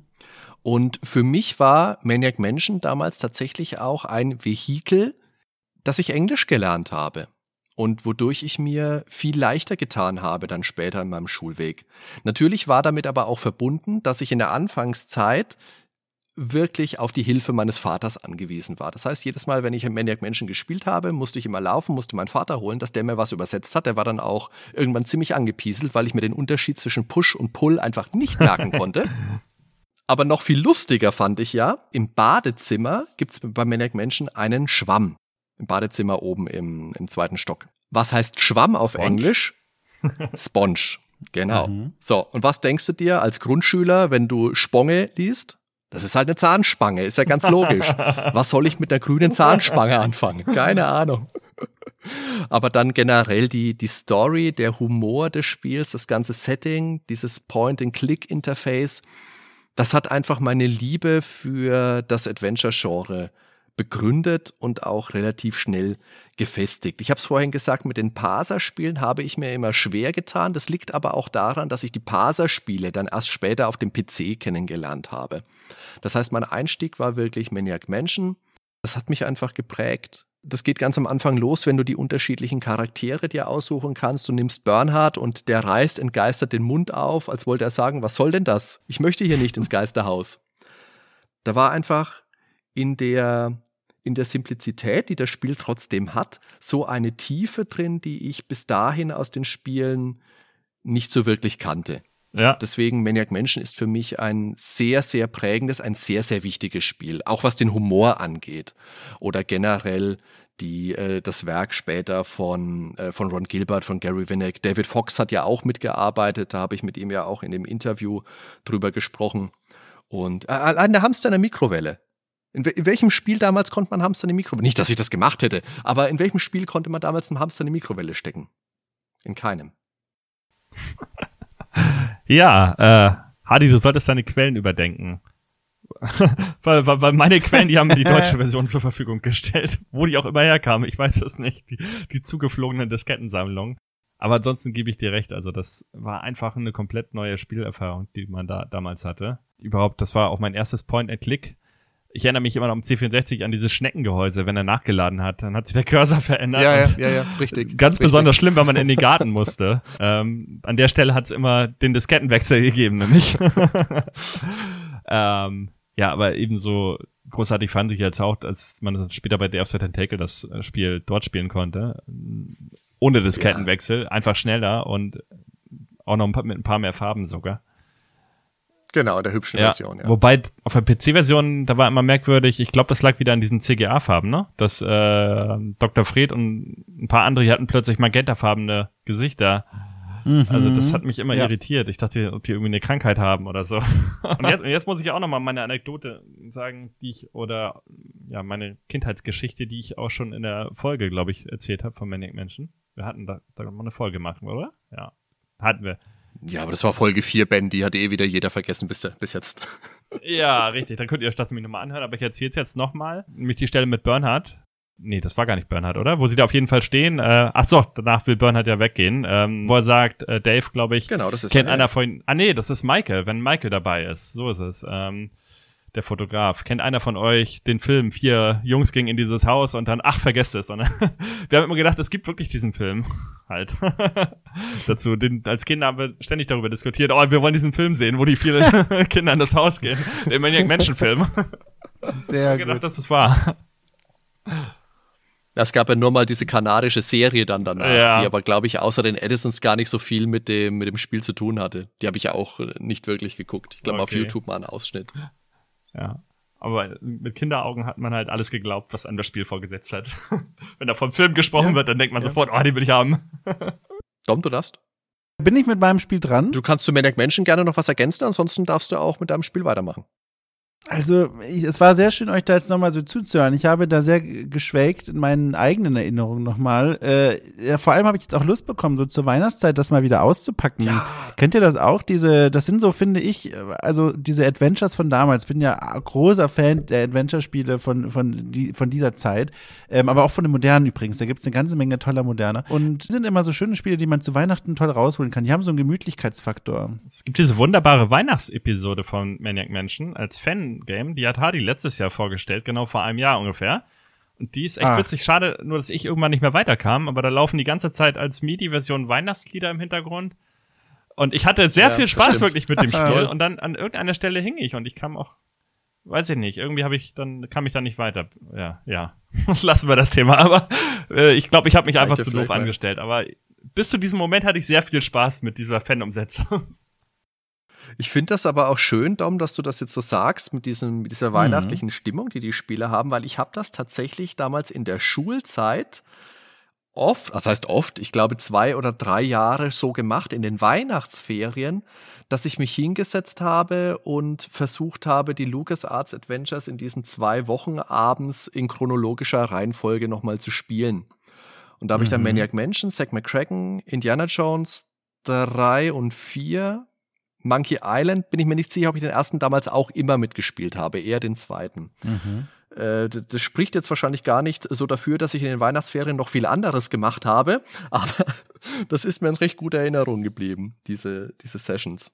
Ja, schön. Ja, sowas, also ich würde mal gerne mit Menschen sprechen, die wesentlich jünger sind als ich, also noch jünger, also die vielleicht jetzt heute Anfang 20 oder so sind oder Ende der Teenagerjahre und die auch gerne Spiele spielen und die mal fragen, was sind denn für euch diese Wohlfühl-Weihnachtsspiele? Weil in meiner Generation und die Älteren, die sagen da ganz oft, dass es Adventures sind.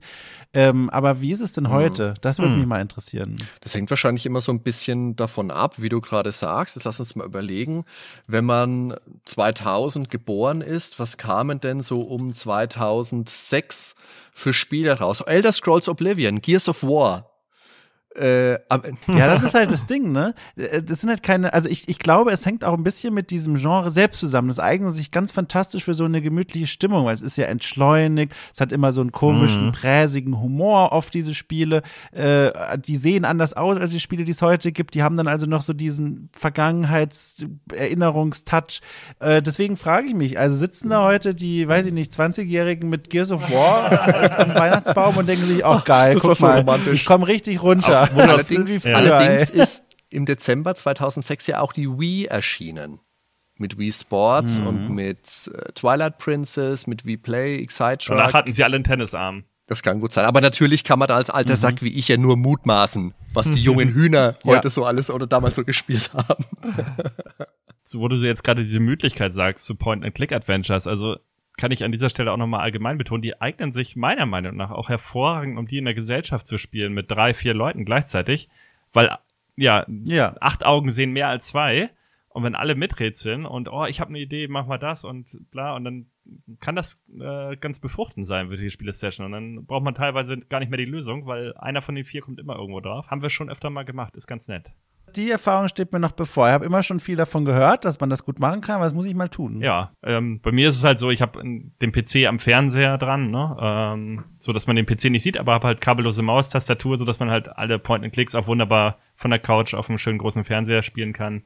Dann hat man halt, äh, ja, das Konsolenfeeling trotz PC, weil auf Konsole hast du da ja nicht so die Auswahl. Verstehe ich übrigens auch gar nicht. Auch gerade die Wii, die erste Wii, ich dachte, da kommen alle Point-and-Click-Adventures von LucasArts. Es hätte sich so perfekt angeboten, weil du ja klicken konntest mit der Fernbedienung auf dem Fernseher. Die hätten sich perfekt spielen lassen. Haben sie mhm. völlig verpennt irgendwie. Was es allerdings gab für die Wii, war bei diesem unsäglichen Indiana Jones and the Stuff of Kings gab es Indiana Jones 4 als Bonus zum Freischalten. Und da hast du recht, das war richtig toll. Und da habe ich mir auch gedacht, Leute, warum bringt ihr denn keinen Compilation ja. mit den alten LucasArts Adventures? Das wäre so super ja. gewesen. Wie gesagt, Stuff of Kings, grauenhaftes Mistspiel. Ich habe es mir nur wegen Indiana Jones 4, wegen dem Bonus ja. gekauft. Und es war's, es war's mhm. wert. Du kannst natürlich irgendwie mit Homebrew wahrscheinlich, ne? Gibt's wahrscheinlich, äh, aber da musst du ja wieder deine Konsole ja, modden darum, und dies darum, und das. Genau, darum geht's ja nicht, ja. genau. Ja, also ich würde dann zu meinem dritten Spiel übergehen, ne? Oder gibt's da Einspruch? Es kommt auf das Spiel drauf an. ja, ja, pass mal auf. Und zwar wieder so ein oh Spiel. Irgendwie je länger ich auf diese Liste hier vor mir gucke, desto mehr frage ich mich, ob das hier ein äh, Rundgang durchs Kuriositätenkabinett war, aber ist egal. Das dritte Spiel, auch eines, das mir sehr doll am Herzen liegt, auch eines aus der Frühzeit meines Erinnerungspotenzials. Und zwar, das Jahr ist 1992. Soll ich mal fragen, was glaubt ihr 1992? Welches Spiel könnte ich meinen? Es ist unmöglich. Warte, warte, warte. Ich, ich kann es euch direkt sagen, ihr kommt da nicht drauf. Es geht nicht. Na gut. Also, ja, sehr gut, wie die auch direkt davon entmutigen lässt. Also, äh, ich frage, weil man könnte drauf kommen, weil es ist kein gänzlich unbekanntes Spiel, aber es ist keines dieser Spiele, wo man sagen würde, boah, das muss in die prominente Top-Liste des Jahres. Und zwar hm. ist es Pushover. Cool. Ja, okay. Kenn ich, klar. Ja, gut. Hm. Ach, sehr gut, da hätte man doch drauf gekommen. Also für diejenigen, die es nicht kennen, es ist ganz einfach ein, weiß ich nicht, Rätsel, Geschicklichkeitsspiel, in der es darum geht, eine Ameise muss einen Level lösen und dieses Lösen funktioniert so, dass da eine ganze Menge an Steinchen aufgebaut sind, wie bei diesen Domino-Spielen, die man so kennt. Und dann muss diese Ameise die Steinchen so durch die Level tragen, dass wenn sie am Ende einen Stein umwirft, alle im Level umgekippt werden und dann kann sie in den nächsten Level rein. Und das war so ein Spiel, das war, glaube ich, kann ich mir gut vorstellen, das erste klassische Geschicklichkeitsdenkspiel, wenn man die Adventures mal rauslässt, das ich jemals gespielt habe, auch wieder mit meiner Schwester gemeinsam. Und das war schon cool. Also ich erinnere mich auch noch, wie beeindruckt ich davon war, wie diese Bröckchen alle umgeflogen sind. Ich glaube, das war auch das erste Mal, dass ich wirklich das Gefühl hatte, so ein bisschen frei entscheiden zu können, was ich in einer Spielwelt mache. Also ich kann entscheiden, wohin ich welche Steinchen stelle, nicht wie in einem Adventure, wo du ja wie bei so einer Schnitzeljagd ausgelegten Hinweisen suchst und das alles zusammenklickst, mhm. sondern hier habe ich das Gefühl, ich kann hier einen Stein rumtragen und hinstellen, wo ich möchte, was natürlich nicht stimmt, aber als Kind dachte man das und das war schon cool. Also das ist, das ist mir auch sehr gut in Erinnerung. Das war ein tolles Spiel. Das habe ich damals auch gespielt und das ist auch mhm. eins der Spiele, die sogar mein, äh, mein Vater gern gespielt hat, ab und zu mal. Der hat sich dann, ja. wenn ich was gespielt habe, kam er dazu und gesagt, komm, lass mal Pushover spielen. Und ich habe dann oft gesagt, ja, nee, nee, mag lieber, keine Ahnung, Monkey Island oder was auch immer spielen, aber das war ein cooles Spiel. Da gab's Habt ihr das am PC gespielt? Ja, ja, ja. Es gab's ja auch für ich Super das Nintendo. nämlich nur vom Super Nintendo. Ja, genau, ähm, ja. genau. Wir hatten es auch am PC, ja. ja. Ist ja das, das gleiche Spiel. Da gab's ja auch, in, da gab's auch so Zwischensequenzen mit so einer, mit so einer Bulldogge, ja. oder? Mit so einem ja, Hund. Ja, ja, ja. Und ja, ich ja, meine, genau. gab es nicht für diesen Hund dann auch nochmal ein Spiel? Aber ah, bin ich gerade überfragt. Da also bin das ich ist, auch. Das ist mir zu weit, aber das ist wirklich, ist ein sehr, sehr schönes Spiel. Also, glaube ich, auch ein, eins der frühen PC-Spiele, die ich damals so, an die ich mich erinnern kann. Hat mich ein bisschen an Lemmings erinnert damals. Jetzt nicht, also ist auch ein Puzzlespiel auf eine mhm. Art und Weise, weil du eben in diesen Dominosteinen, die konntest du am Anfang, bevor du angefangen hast, die umzuschmeißen, musstest du die erstmal richtig positionieren. Und da gab es eben den, den Blockerstein, da gab es einen Stein, der hat sich auf einmal geteilt in beide Richtungen, wenn von oben ein Dominostein draufgefallen ist. Ich glaube, dann gab es auch welche, die sind explodiert oder, ah, da gab es also es gab bunte Variationen, genauso wie es bei Lemmings bunte Variationen gibt, mhm. was die, was du für, was du für Aufgaben den Lemmings zuteilen kannst. Deswegen habe ich das damit jetzt assoziiert. Mhm. Ich finde das halt auch krass, das ist alles sehr nah beieinander. Lemmings kam ja 91 Mhm. Pushover 92 und mein Geschicklichkeitsdenkspiel ist ja The Incredible Machine von Sierra damals und das kam ja. auch 92. Also das war alles so äh, 91, 92, drei Spiele in der Art, sag ich mal, ähm, ja, wo du wirklich dein Gehirn anstrengen musst. Ja. Ja, und ich weiß jetzt gar nicht, ob es in den 80 ja genau, alles drei kreative Spiele. Ja. Gut, Incredible Machine ist noch das, wo man am meisten frei handeln kann, aber auch die anderen Spiele sind ja super und sind auch absolut cool. Äh, Schade, dass dann nie ein Nachfolger, glaube ich, kam, ne? Von Pushover in die Richtung. Nee, ich glaube nicht. Die anderen Spiele haben ja diverse Nachfolger, beide. Ich bilde mir nur ein, dass es um diesen Hund nochmal irgendwas gab oder dass da was kommen sollte mhm. und dass das dann nicht gekommen ist. Ich glaube, da habe ich irgendwo mal einen Bericht gelesen, aber ich bekomme das gerade ich bekomme das gerade nicht hin. Aber Dom, du bist doch gerade mit dem Game Maker dabei. Mach doch mal einen Kickstarter fertig, so. Und dann machst du doch ja, genau. ein Remake. Da, gut, dass du mir das vorschlägst. Ich habe mich die ganze Zeit gefragt, was mache ich denn mit meiner vielen Freizeit eigentlich? Ich langweile mich hier Tag aus, Tag ein. Ich wach auf um 14 Uhr, frag mich, mein Gott, was soll ich heute nur wieder tun? Also ich bin mit ja. dem High dabei, ne? Wenn du Kickstarter machst, dann kriegst du einen Zehner. Also ich möchte jetzt aber mal hinterfragen, wie du schaffst, am Abend 4,5 Liter Tee zu trinken und dann erst am nächsten Tag um 14 Uhr aufzustehen. Das muss man aus. ja, weil 14 Uhr natürlich gelogen war. also in der Welt, in der ich um 14 Uhr aufstehen konnte, die ist schon lange vorbei. Also das, ich möchte aber noch mal ganz kurz zu Pushover zurück, weil da gibt's was, was ich unbedingt noch kurz rauströten muss, weil das etwas ist, was ich mir immer wieder denke, wenn ich über dieses Spiel nachdenke. Der Name ist, finde ich, klasse. Der Name ist nicht nur ein sprechender Name, der genau beschreibt, auf den Punkt gebracht, worum es in dem Spiel zentral geht, nämlich um das Umwerfen, sondern ich finde vor allem, also ich glaube, es liegt auch daran, wenn man Deutsch Muttersprache ist oder zumindest nicht Englisch Muttersprache, dieses Pushover, das hat so einen Singsang. Man hinterfragt dieses Wort erst gar nicht. Das klingt einfach nur schön und so schön fließend zusammenhängend und also ich zumindest habe da lange nie daran gedacht, dass das Pushover einfach heißt, sondern das klang für mich wie so ein Eigenname, wie ein richtig schöner Name. Und das war, das fand ich immer toll an diesem Spiel auch. Pushover. Das ist einfach schön. Das stimmt. Aber es gab für dieses Spiel ja auch verschiedene Schreibweisen für den Namen Pushover. Einmal komplett ja. zusammen als ein Wort. Genau. So kenne ich es, ja. Schaut grauenhaft aus. Also ich kenne es getrennt, Push und Over, beides groß mhm. geschrieben. Es gibt aber auch beides noch mit Bindestrich. Das zusammengeschrieben, das heißt ja auch dann Pushover. Ach ja. wieder, wieder Pullover. Ja, das stimmt, Pushover. Pushover. Ja. Gut. Ja, das wollte ich jedenfalls noch. Ich finde es immer sowas ganz schön, wenn die so ein bisschen so sprechend ja. sind und da noch so eine schöne Idee drin ist. Ah, das gefällt mir gut. Ja, das war ein tolles Spiel. Schöner Beitrag. Und äh, auch ein Spiel, an das ich lange nicht mehr gedacht habe, Ben, das merken wir uns aber mal für Gelegenheit. Ja, Incredible Machine vielleicht auch. Zwinker, zwinker. kicher, kicher. äh, äh, ja, das notiere ich gleich mal mit meiner unsichtbaren Schreibmaschine. Tippel, tippel, tippel. Okay. Okay. Habe ich gemacht. Ähm, so, drittes Spiel. Und jetzt habe ich ja, ich habe es ja vorhin schon gesagt, ähm, wir waren ja bisher wirklich in meiner Kindheit, Gameboy, sieben Jahre alter, kleiner Knirps. Jetzt äh, kommen wir, ah, weiß ich gar nicht, 17, 18 kommt mein Bruder hin, hier, spiel das. Legt mir das hin. Jetzt kommt's, oje. Oh Gothic 2. Ähm, Gothic 2. Ich das Ding installiert. Mhm. Ja, geile Grafik. Ah, ja. Ähm, wenn da erstmal so 10, 20 Minuten rum. Was soll ich überhaupt machen? Das Spiel nimmt mich überhaupt nicht an die Hand.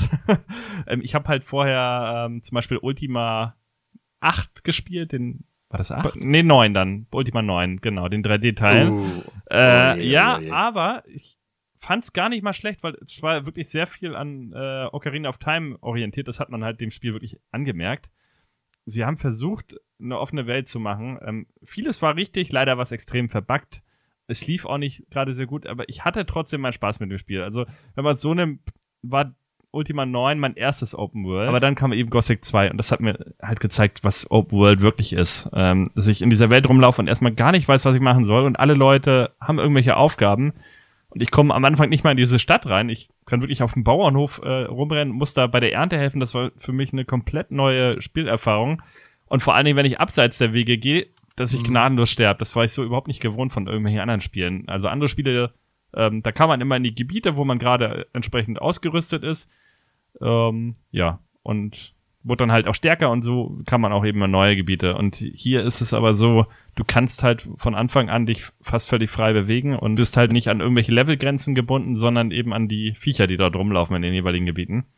Und da habe ich eben eine große Liebe zu Piranha Bytes entwickelt mit Gothic 2.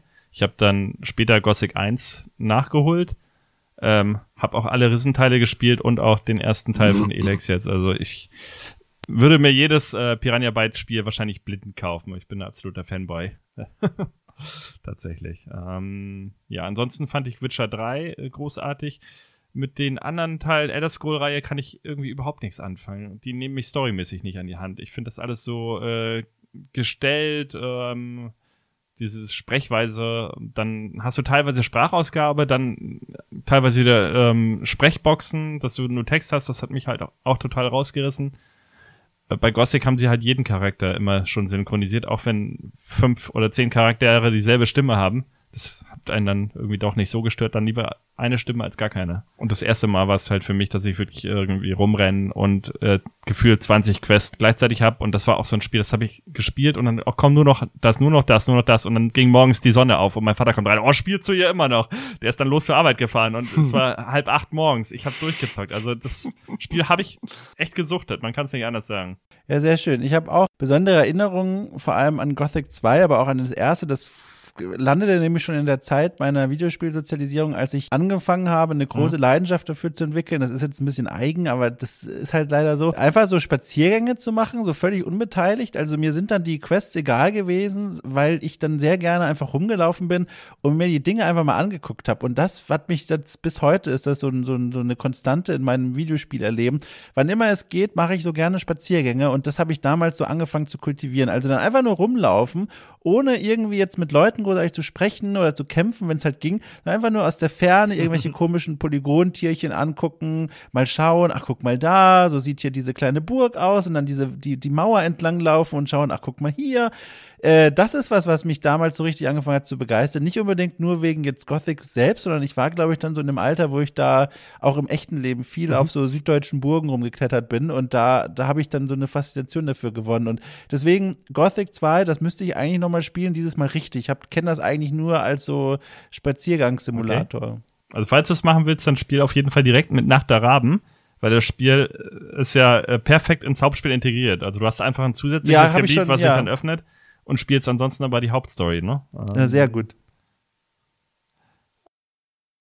Und ähm, das ist auch ein Spiel, das ja, kann man danke, heute noch. Also äh, es gibt mittlerweile DirectX 10 Renderer. ähm, damit hast du echt schönen Schatten ja. drauf und ähm, das macht auch heute noch Spaß, sich das anzugucken und ähm, da rumzuspazieren ja. und sich die Gegend anzugucken, was man bei älteren Titeln aus der PlayStation 1 Generation dann nicht mehr so ohne weiteres sagen mhm. könnte. Ne? Wird's dann schon schwierig, aber Gothic 2 da ist es schon spektakulär. ja. auf jeden Fall. Eins auch. Also für eins gibt es, glaube ich, auch entsprechende neue Renderer, dass du es halt mit aktueller Hardware und mit aktuellen äh, Next-Gen-Effekten spielen kannst. Also ich glaube, Gothic 2 ist wirklich auch ein Spiel, das ich dass ich nochmal spielen muss. Also ich hatte das damals, ich habe das damals auch gespielt, auch durch, aber ich habe da auch nicht so den Zugang zu gefunden. Ich glaube, mich hat diese ganze Freiheit, die ich in dem Spiel hatte, damals mehr gestört, weil ich damals schon nicht damit klargekommen bin. Du musst dich ja am Anfang für eine von diesen Fraktionen entscheiden. Da gibt es ja dieses, dieses Kloster, wo du Mönch werden kannst. Dann kannst du, glaube ich, Räuber werden bei dieser Diebesbande oder äh, was? Das ist ein Zusatzfaktor. also Diebesgilde kannst du beitreten, hat aber keine äh, Auswirkungen aus deiner Fraktion. Also du kannst ähm wie du schon sagst, Feuerma was, äh, Feuermagier werden. Ähm, oder du kannst Paladin werden. Oder du mhm. kannst äh, bei den, äh, wie heißen die, Söldner werden auf dem Bauernhof. Ah, die habe ich gemeint. Das sind die, die da diesen die, Bauernhof Die, die Hau, Hau drauf Leute, ja, genau. Ja, genau. Na, da gehe ich natürlich hin. Aber das hat mich damals schon irgendwie gestört, weil ich gedacht habe, oh nein, mhm. jetzt mache ich das eine und dann kann ich das andere gar nicht machen. Das war so ein Konzept, das mich damals irgendwie eiskalt erwischt hat. Und du hast jetzt vorhin schon gesagt, du hast die freie Welt, in der du dich bewegen kannst und manchmal hast du einfach starke Gegner. Und war das nicht bei Gothic 2? Da beginnst du doch in diesem Turm von dem Zauberer, genau, gehst raus und da ist doch gleich der, der Troll vor der Tür, oder? Oh, wenn du da in den Wald rennst, ja. Also du musst auf dem Weg bleiben. Du solltest also nicht irgendwo wie wild in den Wald ich, rennen. Ich habe, wie gesagt, das Jahre her. Ich kann mich jetzt nur daran erinnern, ich will aus dieser Tür raus und da ist gleich der, das Viech mit der, mit der Keule oder was es war und trümmert auf mich ein. Okay. Da kann also ich mich ein Ork ist da auch irgendwo hinter der Stadt. Oder ein Ork kann ich kann Ja, auch genau. Sein. Der Troll gibt es da, glaube ich, nicht. Ich glaube, den gibt es erst im späteren äh, Part vom Spiel. Äh, da gibt es ja auch Trolle was ich halt, äh, es ist ja immer dieselbe Formel, muss man sagen, was Piranha Bytes da macht. Ähm, entweder man liebt es oder man hasst es. Aber ich mache es immer so, ich mache erst alle Aufgaben von allen Fraktionen, bevor ich mich einer anschließe. Und erst wenn keine der Fraktionen mehr irgendwelche Aufgaben hat, dann schließe ich mich erst an. Weil dann hat man die maximalen Erfahrungspunkte rausgeholt mhm. und hat halt auch keine Quest verpasst in dem Sinne. Und die Quest, die man dann exklusiv hat bei den jeweiligen Fraktionen, die unterscheiden sich auch nicht so arg. Also die Story läuft im Endeffekt bei allen Piranha Bytes Spielen auf dasselbe Ending hinaus. Das sind dann so Details, mhm, sag okay. ich mal. Die, die Hauptquest äh, ist egal eigentlich, bei welcher mhm, Fraktion du bist. Das hat, macht marginale Unterschiede, aber hat halt auch einen gewissen Wiederspielwert, ne, wenn du doch nochmal mit einer anderen Fraktion spielen willst. Wie war denn das mit der zusammenhängenden Geschichte zwischen Gothic 1 und Gothic 2? Wie gesagt, Teil 2 fängt ja an, du beginnst in diesem Turm, wachst da auf und später kommst du doch auch mhm. in diese Burg, die belagert wird aus Gothic 1. Genau, das ist ja die Burg, die bei Gothic 1 diesen ja. Gefangenenlager ist. Also bei Gothic 1 war ja noch eine riesige Kuppel über dem Minental. Und da wurden ja alle Gefangenen einfach reingesteckt und mussten dort Strafarbeit verrichten. Die haben ja das Erz abgebaut für den König. Und dann gab es den Schläfer und du hast nachher diesen Schläfer besiegt und dadurch hast du auch die Kuppel aufgelöst. Du wirst bewusstlos danach und äh, wachst mhm. dann bei Zardas im Turm wieder auf und kommst wieder zu Bewusstsein. Äh, ich glaube, also da war so einfach so ein bisschen mein Problem. Ich habe Gothic 2 halt vor Gothic 1 gespielt, aber sowas bei dir ja auch, gell? Ich aber auch und ich hatte damit gar kein ja. Problem. Ja, genau. Ich weiß nicht, was es dann war, aber so irgendwie, ich meine, heute, wenn du irgendwo Gothic 2 ist ja eins der Spiele, die wirklich, die wirklich unglaublich vielen Leuten ganz, ganz dicht am Herzen ist und ganz, ganz weit oben an den Toplisten ist. Wir hatten ja, ja letztes, das heißt, das sollte man ja eigentlich als Podcaster nicht machen, dass man sich zeitlich irgendwie terminiert. Deswegen sage ich, wir waren letztens mal in so einem Livestream mit dabei. Und da war ein, ich möchte es nicht näher benennen, ein anderer, äh, vielleicht ein, ein, ein sehr bekannter Podcast mit dabei. Und die haben so äh, gesagt, was sie in Zukunft vorhaben. Und plötzlich steht da 20 Mal oder 50 Mal von Leuten im Chat Gothic 2, Gothic 2, Gothic 2. Und ich habe mir gedacht, ja, okay, okay ja, die, die, möchten das wohl unbedingt mal äh, hören.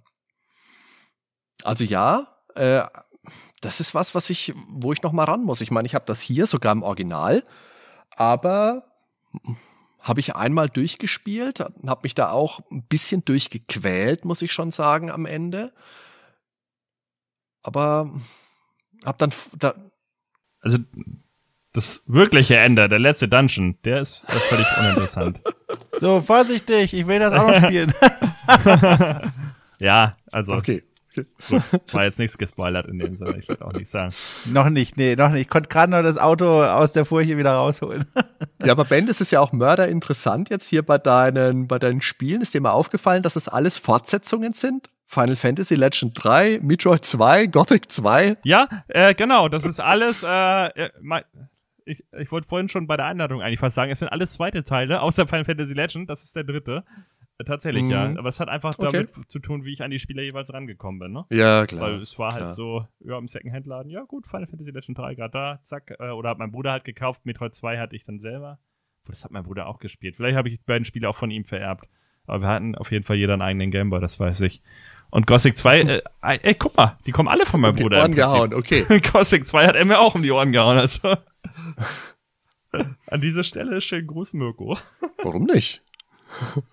Hört er sich eh nie an. diese, dieser Frust auch ein bisschen. ja, der hat jetzt eine VR-Headset, der keine Zeit für sowas. Habt ihr noch was zu Gothic 2? Nee, ich bin auserzählt dazu. Dann versuche ich da jetzt mal irgendwie mehr oder minder geschickt die Überleitung zu meinem dritten Titel zu schlagen. Und das ist jetzt auch keines der ganz frühen Spiele, die ich gespielt habe, sondern für mich habe ich mir überlegt, ich möchte dann eines der Spiele mit rausnehmen, mit dem ich in meinem Leben wohl die meiste Zeit verbracht habe. Und da ist so gerade der Mitte, Mitte der 90er kamen ein paar Spiele raus, mit denen ich wirklich auch heute immer noch sehr viel Zeit, das heißt sehr viel ist übertrieben, aber die ich auch heute immer mal wieder noch spiele und die ich damals wirklich bis zum Exzess gespielt habe. Und eines davon war natürlich Bundesliga-Manager Hattrick. Oh je. Super, also ich bin da absolut, absoluter Fan von. Das ist das einzige wirklich Fußball-Bundesligaspiel, das ich wirklich gern und oft gespielt habe, auch mit ähm, Fan-Patches, die es äh, aktualisiert haben. Da verfalle ich auch ab und zu noch mal rein. Aber noch viel mehr Zeit habe ich verbracht mit einem Titel aus der Software-Schmiede Microprose von den Gollop-Brüdern, die vorher schon Laser Squad gemacht haben. Und das ist UFO. Enemy Unknown, das erste XCOM mhm. aus dem Jahr 1994 und der Nachfolger aus dem Jahr 95, XCOM Terror from the Deep, der im Endeffekt eins zu eins genau das gleiche Spiel ist, nur mit Unterwassersetting. Aber meine Güte, was ich diese Spiele gespielt habe. Und das war auch so ein, so ein Zufallskauf. Da war ich damals im örtlichen Elektrofachgeschäft und da ist der erste UFO-Teil gerade verschleudert worden. Ich kann mich daran erinnern, bei uns in, in Würzburg gibt es ein großes Kaufhauszentrale in der Stadt und die hatten damals noch eine Videospiel-Computerspielabteilung. Und da gab es eben auch UFO und später auch XCOM. Und für mich hat besonders herausgestochen, dass das damals die teuersten Spiele waren, die ich überhaupt irgendwo gesehen habe. Das lag nicht daran, dass das Kaufhaus übermäßig teuer gewesen wäre, sondern einzig und allein diese zwei Spiele. Normalerweise hat ein Spiel, wenn es neu war, sagen wir mal 99 Mark gekostet. Das glaube ich ein mhm, einigermaßen mhm. realistischer Preis, vielleicht mal 110. UFO und der Nachfolger XCOM haben 150 Mark gekostet. Mhm. Und das ist halt also ich habe die Packung mir damals angeschaut, habe gedacht, das könnte mich schon interessieren. Dann habe mir gedacht, aber 150 Mark, Leute, ihr seid doch nicht ganz sauber. Damals als Schüler sowieso. Als Budget-Titelhaber habe ich die Spiele dann bekommen. Und das hat mich einfach gefesselt, diese Mischung aus Taktik, aus ähm, Aliens bekämpfen in den Bildschirmen, gleichzeitig aber auch aus Forschung, Basenbau, UFOs abfangen auch, dass du deine Charaktere benennen konntest. Die hatten jetzt nicht viel Persönlichkeit. Die hatten halt ein paar Eigenschaften, die haben ein bisschen aufgelevelt, die konnten dann besser schießen, die haben bessere Intelligenz, bessere Psi-Fähigkeiten gehabt. Dadurch hast du auch eine Bindung zu diesen Charakteren bekommen und dadurch diese, diese Permadeath, dieses, diese Permadeath, die es in diesem Spiel dann gab, dass die Charaktere, wenn sie ge gestorben sind, dann waren sie halt einfach weg. Da musstest du sie ersetzen. Das waren wirklich Verluste, die dir wirklich wehgetan haben weil du eben eine feste Truppe hattest und du hast dann wirklich auch auf deine Leute aufpassen wollen. Das war einfach eine Erfahrung, die mich sehr geprägt hat. Ich meine, natürlich gab es das in einem ähnlichen Maße auch bei Jacket Alliance, das ja, ich glaube, zwei Wochen Unterschied zum ersten XCOM rausgekommen ist, aber wo halt die Persönlichkeit noch mal viel mehr im Vordergrund stand. Mhm. Trotzdem glaube ich, UFO, also äh, Jacket Alliance natürlich habe ich auch unglaublich, unglaublich viele Stunden, Tage, Wochen, Monate reingepumpt. Aber eben in UFO und gerade dann in den Nachfolger XCOM Terror from the Deep, der wie gesagt eigentlich nur das Setting äh, auf der Erdüberfläche durch ein, ein Unterwassersetting austauscht, das, die habe ich beide wirklich unglaublich gerne, unglaublich lange gespielt und ich mag die auch heute noch sehr.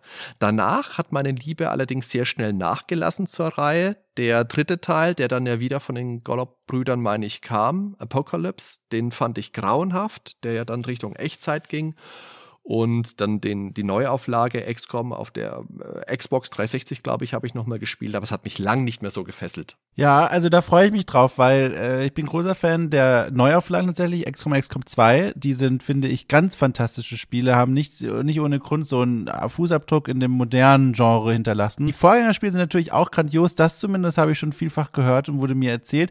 Habe ich nie gespielt, die gingen damals an mir vorbei, aber im Januar äh, habe ich schon einen Termin ausgemacht, um es dann auch zu besprechen. Werde ich das Spiel nachholen und ich freue mich sehr drauf, auf diese Erfahrung, auf das Gespräch danach mit jemandem, der das dann auch damals schon gespielt hat und da bin ich sehr gespannt drauf. Also das ist ein Kapitel, das wird endlich bald nachgeholt.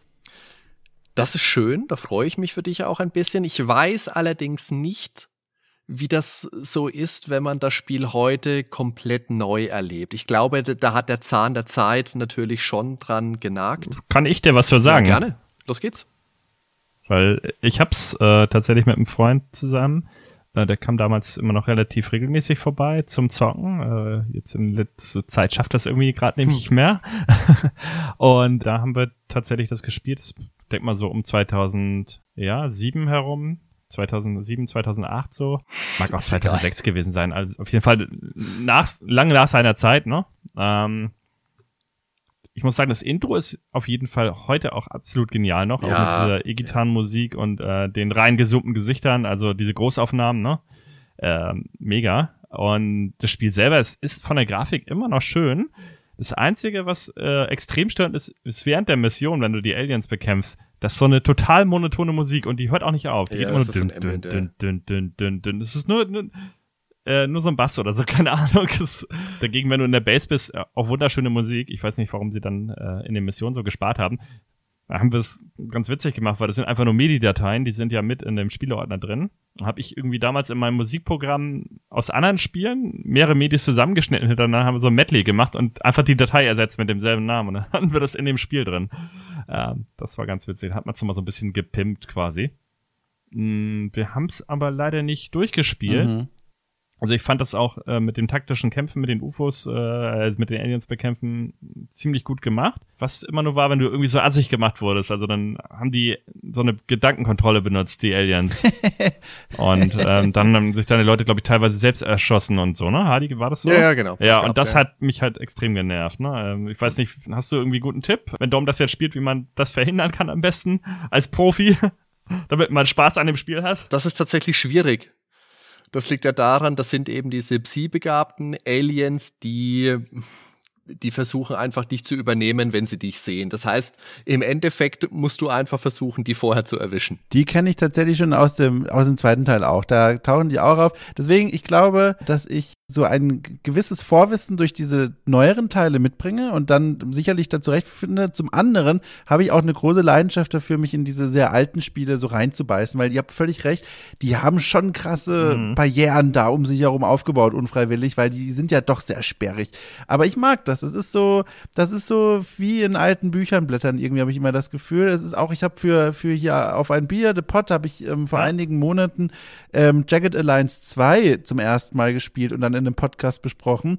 Und das war auch, es ist jetzt nicht ganz so alt, aber auch schon ziemlich unerbittlich. Und auch das fand ich eine sehr interessante Erfahrung. Also ich mag das sehr, diese Ausflüge in die Vergangenheit. In einer anderen Welt mit, mit tausend freien Stunden hätte ich schon längst noch einen anderen Retro-Podcast. Und du wurdest ja damals mehr. auch nicht an die Hand genommen, ne, bei den alten Spielen. Heutzutage wird dir alles vorgekaut und macht das und Tutorial fünf Stunden lang und das finde ich halt so schön bei den alten Spielen. Du wirst einfach hineingeworfen, hier, mach mal. Auch bei Gothic 2. Also wird dir gar nichts gesagt. Aber Dom, wenn ihr dann diesen Podcast aufnehmt, spre sprecht ihr dann über den ersten Teil oder sprecht ihr auch über Terror from the Deep? Ich glaube, das müssen wir nochmal genauer absprechen. Also auf jeden Fall möchte ich über den ersten sprechen. Ja. Wirklich den ersten, ersten, ersten und dann schauen wir mal. Ich glaube, da müssen wir nochmal sprechen. Also, wie gesagt, persönlich habe ich mein Herz ja nochmal besonders an den zweiten Teil verloren, obwohl Ja. der ja nicht Mhm. vom Originalteam kam, sondern der hat man Mhm. damals bei, hm, ich weiß gar nicht, welche Firma aus Microprose selber war, hat man dann gesagt, komm, wir hauen jetzt nochmal schnell einen Nachfolger raus, einfach damit schnell geht, damit wir nochmal ein bisschen Kohle machen.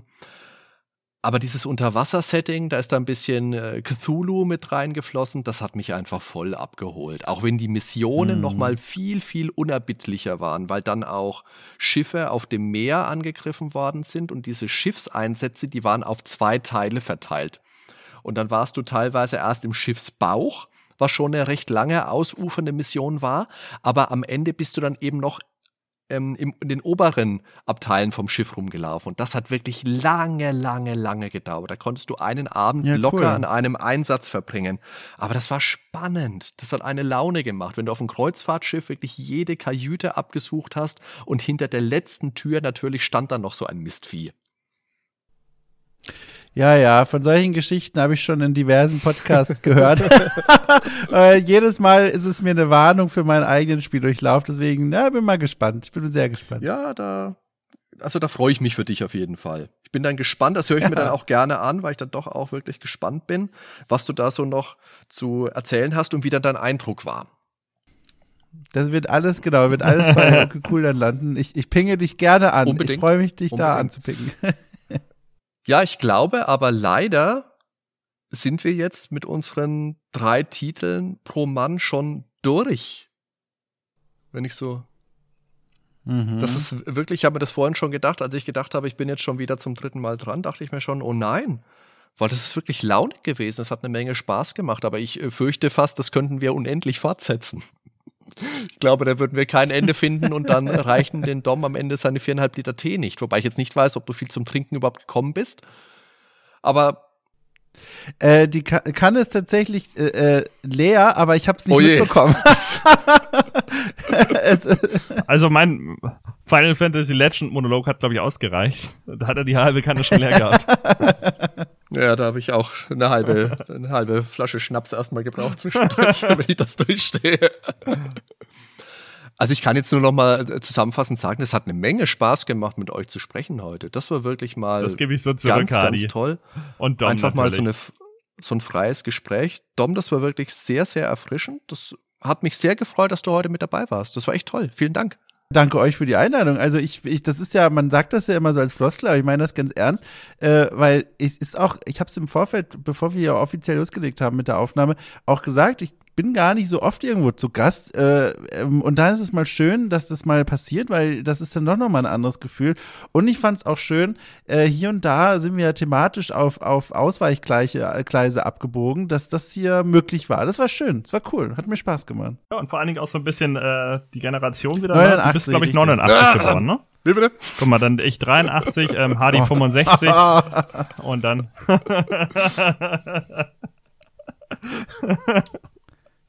Ja, ist doch eine gute Note, auf der wir jetzt hier enden. Alle wir sind gut drauf. Das, das, das ist über den Dreier-Podcast eigentlich Ja. immer so. Das ist einfach launig irgendwie, finde ich. Zu dritt in der Runde, ähm, Ja. wenn man die richtigen Leute dabei hat, macht das immer Spaß. Also da bleibt mir jetzt nur noch mal zu sagen, vielen lieben Dank fürs Zuhören natürlich, liebe Zuhörer, liebe Zuhörerinnen.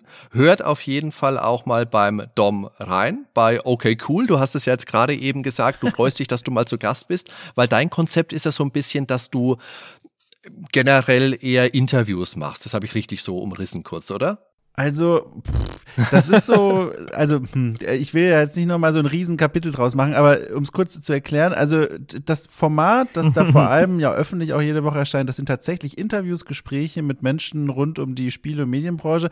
Das ist ganz cool, weil das echt immer so eine Stunde pro Gespräch ist, wo ich nie so richtig weiß, was passieren wird. Das genieße ich sehr. Und alles, was dann dahinter kommt, also dahinter meine ich, das kann man bei Steady unterstützen, da gibt es eine Reihe anderer Formate, die haben sich irgendwie alle aus aus so einer großen Unzufriedenheit daraus ergeben, weil ich mir immer gedacht habe, Mann, das würde ich gern machen oder mhm. hören, aber mhm. es macht keiner. Und dann mache ich selber. Und dieses eine hat dann eben zu diesem, um diesen Bogen nochmal zu spannen, zu diesem XCOM-Ding geführt, wo ich dann gesagt habe, so, ich schaue, ich spiele jetzt jeden Monat einen alten Klassiker, den die Leute mal als Klassiker beschreiben und bespreche das dann mit jemandem, der das damals schon gespielt hat. Und dann bekommt man immer so eine schöne Mischung aus so Analyse mhm. und so ein bisschen nostalgischer Verklärung raus. Und sowas zum Beispiel, das genieße ich total. Und das ist so mein Spielplatz da. Also das, das ist schon eine schöne Sache. Das sind auch viele tolle Folgen mit dabei. Also für mich hat die Folge mit dem Jörg Langer, die habe ich mir kürzlich angehört, die war ganz toll. Oh, das war toll, ja. Das war toll. Oder mit der jetzt, ich muss mich immer zusammenreißen, dass ich ihren Namen richtig ausspreche. Mit der Myri hast du ja auch schon mal eine Folge aufgenommen. Äh, Myri Stritter, genau, richtig, ja, genau. Ja, ja, genau. Also das sind tolle Sachen mit dabei. Das kann ich nur jedem Hörer, der es nicht eh schon macht, äh, nur empfehlen, das auf jeden Fall auch mal, da auf jeden Fall mal reinzuhören. Das ist das ja werde ich jetzt auch mal machen danach, auf jeden Fall. Die, ich fange mit der Folge mit dem Jörg an. Du musst jetzt auch wieder denken, der Ben ist da genauso wie sein Bruder, der sagt ja, ja, damit ihn die Leute in Ruhe lassen und der hört niemals rein. doch, doch. Doch, doch, okay. Und, und, und wie gesagt, ich bin der Erste, der dann auch mitmacht, ne? Beim äh, Kickstarter. Ach cool. Push over the Remake. Oh ja, bitte. Ich, ich, ich fange ab morgen an. Morgen ist okay. der erste Tag der Entwicklung. Okay, das haben Sehr wir auf gut. Band, das jagen wir so direkt über den Äther. Den ganzen Rest schneiden wir Na, weg, wir lassen nur den Rest. Wie, wir schneiden weg? Das war doch ein Livestream. So, ich muss gehen. In diesem Sinne, hat Spaß gemacht. Einen, eine gute Zeit, bis zum nächsten Mal. Ciao, ciao, macht's gut. Tschüss. Bis dann, ciao.